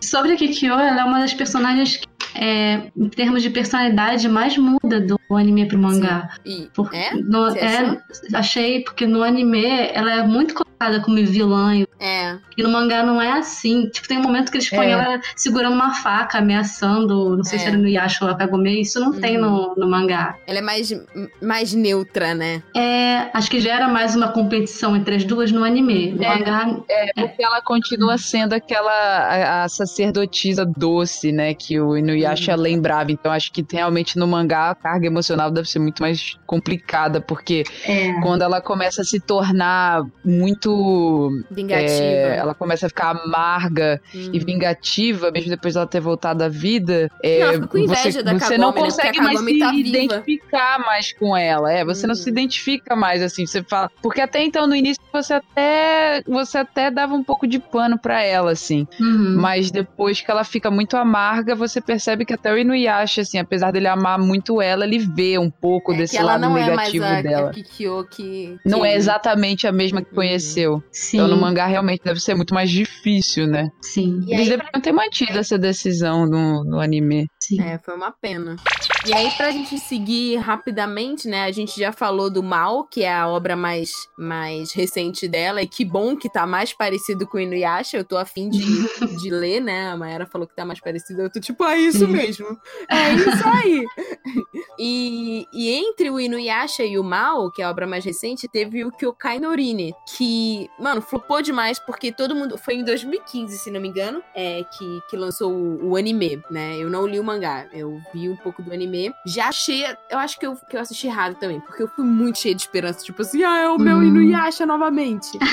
e, e, e aí não é, né? Que conta a história da, da Sakura, que ela, tipo, ganhou o, o poder de ver fantasma por conta de um, um acontecimento quando ela é criança, né? E tem um colega de classe dela, que é o Rine, que ele. ai, ele é um meio humano, tipo, igual o Inuyasha, que é um meio yokai. Ele é um meio humano, meio Shinigami, né? O Shinigami é aquele espírito espírito da é, é, dos- que, que faz a passagem dos mortos, né? Tipo um ceifeiro, né? Então meio humano, meio Shinigami. E aí o Urine, ele ajuda os espíritos a cortar, né, os laços com o mundo pra passar pela roda de Sansara pra eles terem uma nova vida. Então mostra essa essa dinâmica dos dois e esses... É, ele e uma porta é a mesma coisa. Gente, pois é. Eu senti, eu senti os personagens muito superficiais. Eu não consegui me Hum. apegar a eles. Uhum. Faltou um carisma, né? Eu tentei ler esse mangá duas vezes e eu empaquei nas duas, porque não, não consegui simpatizar com nenhum personagem. personagens. Senti uma falta de carisma, assim, não engatei na Hum. história, mas eu ainda vou insistir Eu em algum momento. assistir também pra ver, mas É. eu, eu, eu não tenho certeza até hoje se acabou pra Acabou. começar o mal. Acabou. Ah, então tá. Que às É, vezes talvez ela eu acho que a mais do episódio. é, Sei lá, Tem 10, 50 15. episódios, né? Então, sei lá, às vezes no vigésimo. É, não talvez sei. os personagens melhores. Eu, eu lembro que eu tinha visto uns, uns 10 episódios assim, mas ele, como ele é um perso ele tem essa personalidade porque ele é um Shinigami, se eu me lembro bem. Então ele ele não tem muito, ele não é muito em sintonia com as emoções dele, por isso que Uhum. ele parece pra gente é a mesma coisa que você ter, tentar se relacionar com uma porta, Uhum. né, com uma É. parede. Mas porque parece ele que tem esse também- bloqueio emocional. Parece que ela também é assim, a personagem. A É meio raso, né? É, eu, eu não lembro, cara. Eu não, Uhum. não lembro da garota. A garota foi tão É. esquecível pra mim que eu nem lembro dela. Ai, Eu mano. só lembro dele mais ou menos. Mas que bom que em Mal ela, ela meio que pegou a mão de novo. Vamos ver como é que vai, como é que vai ficar, né?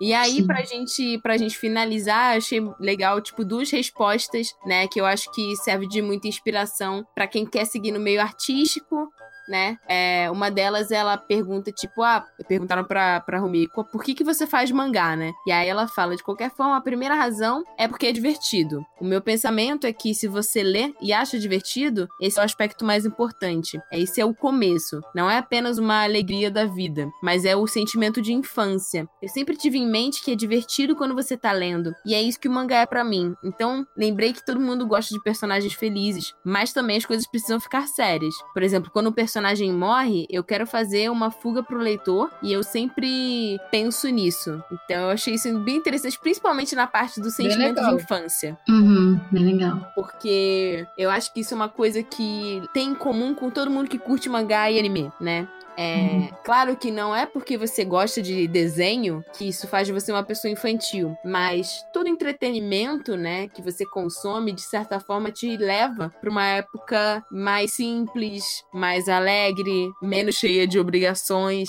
né? Uhum. Então eu acho isso muito legal. E pergunta pra ela o que, que é a alma do shonen. O que me lembrou muito aquela discussão, acho que a Jojo vai lembrar, que falavam que na Jump não tinham editoras porque mulheres não sabiam captar a alma do shonen, né? Lembro, lembro bem.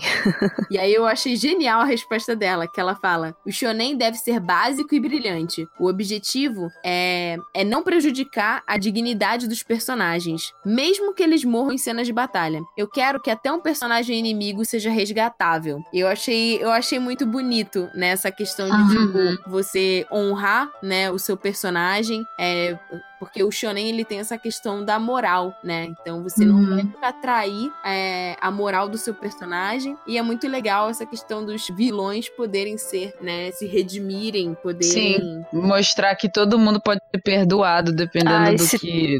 da própria vontade deles também, né?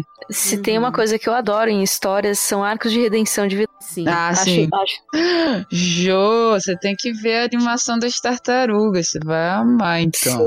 Você gosta de redenção de, de personagem? Então eu tentando Uhum. obrigar a Tatianes a assistir faz uns 15 meses. Não, mas eu vou assistir. Eu também, eu também.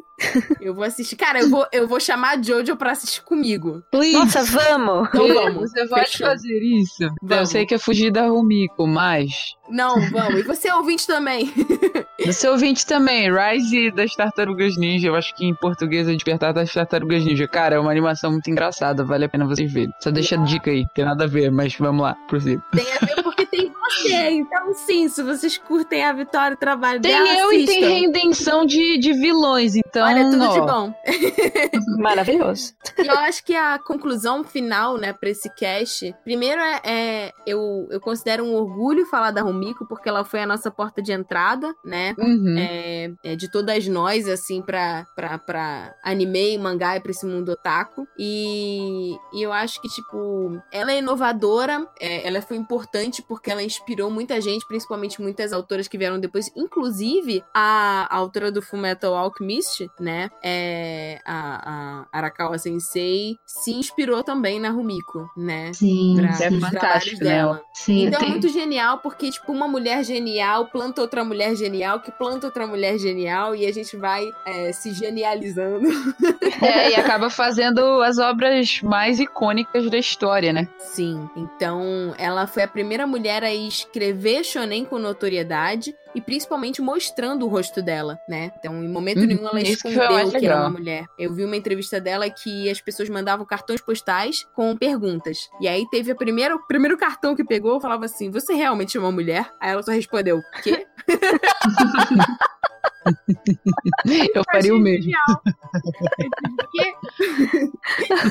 Então ela queria fazer o que os autores, né, os, os autores homens de shonen faziam e ela foi lá e fez, né? Então Perfeito. ela trouxe esses elementos de comédia pastelona, que era o que divertia ela, porque eu acho que é, é isso que, que importa quando você é autora, é você, tipo, sentir alegria fazendo aquela obra, você sentir satisfação. Não adianta nada se fazer Uhum. as coisas pelos outros. Mas, infelizmente, né, como a gente falou, é, alguns elementos que ela usava nas obras dela não envelheceram tão bem por conta da época, né? Dessa comédia pastelona que muitas vezes envolvia assédio como alívio cômico, né? Então tinham alguns descuidos. É, e é muito legal que ela fez isso, tipo, numa época, ela iniciou isso numa época onde o preconceito era muito mais forte. Sim, com né? certeza. Então, Uhum. cara, ela ter quebrado esses paradigmas assim foi muito bacana e muito corajoso da parte dela. Totalmente. Uhum. E mesmo que ela não seja, né, engajada nessas pautas, só o trabalho dela, né, sendo um shonen escrito por mulher, inspirou Sim. muita gente, né? E, É, só e dela ter falado assim, ah, vou fazer, foda-se.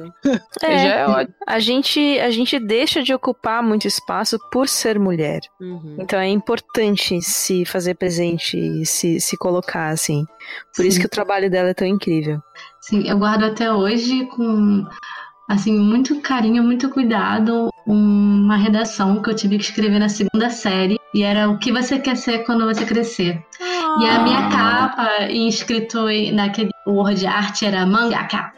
Ai, e que aí tem, tem, tem explicando o que que era mangaka, que era quadrinista e por que que eu queria ser. E aí eu fazia uma mini bio da Rumiko Takahashi, coloquei uma fotinho dela ah. e aí é muito muito gratificante falar é, sobre ela hoje com vocês e realizando, né, esse sonho antigo de ser quadrinista e seguir os passos dessa autora. Ai, que orgulho! Sim. Ai, que lindo, cara! Obrigada. Nossa, a gente que agradece você estar tá aqui.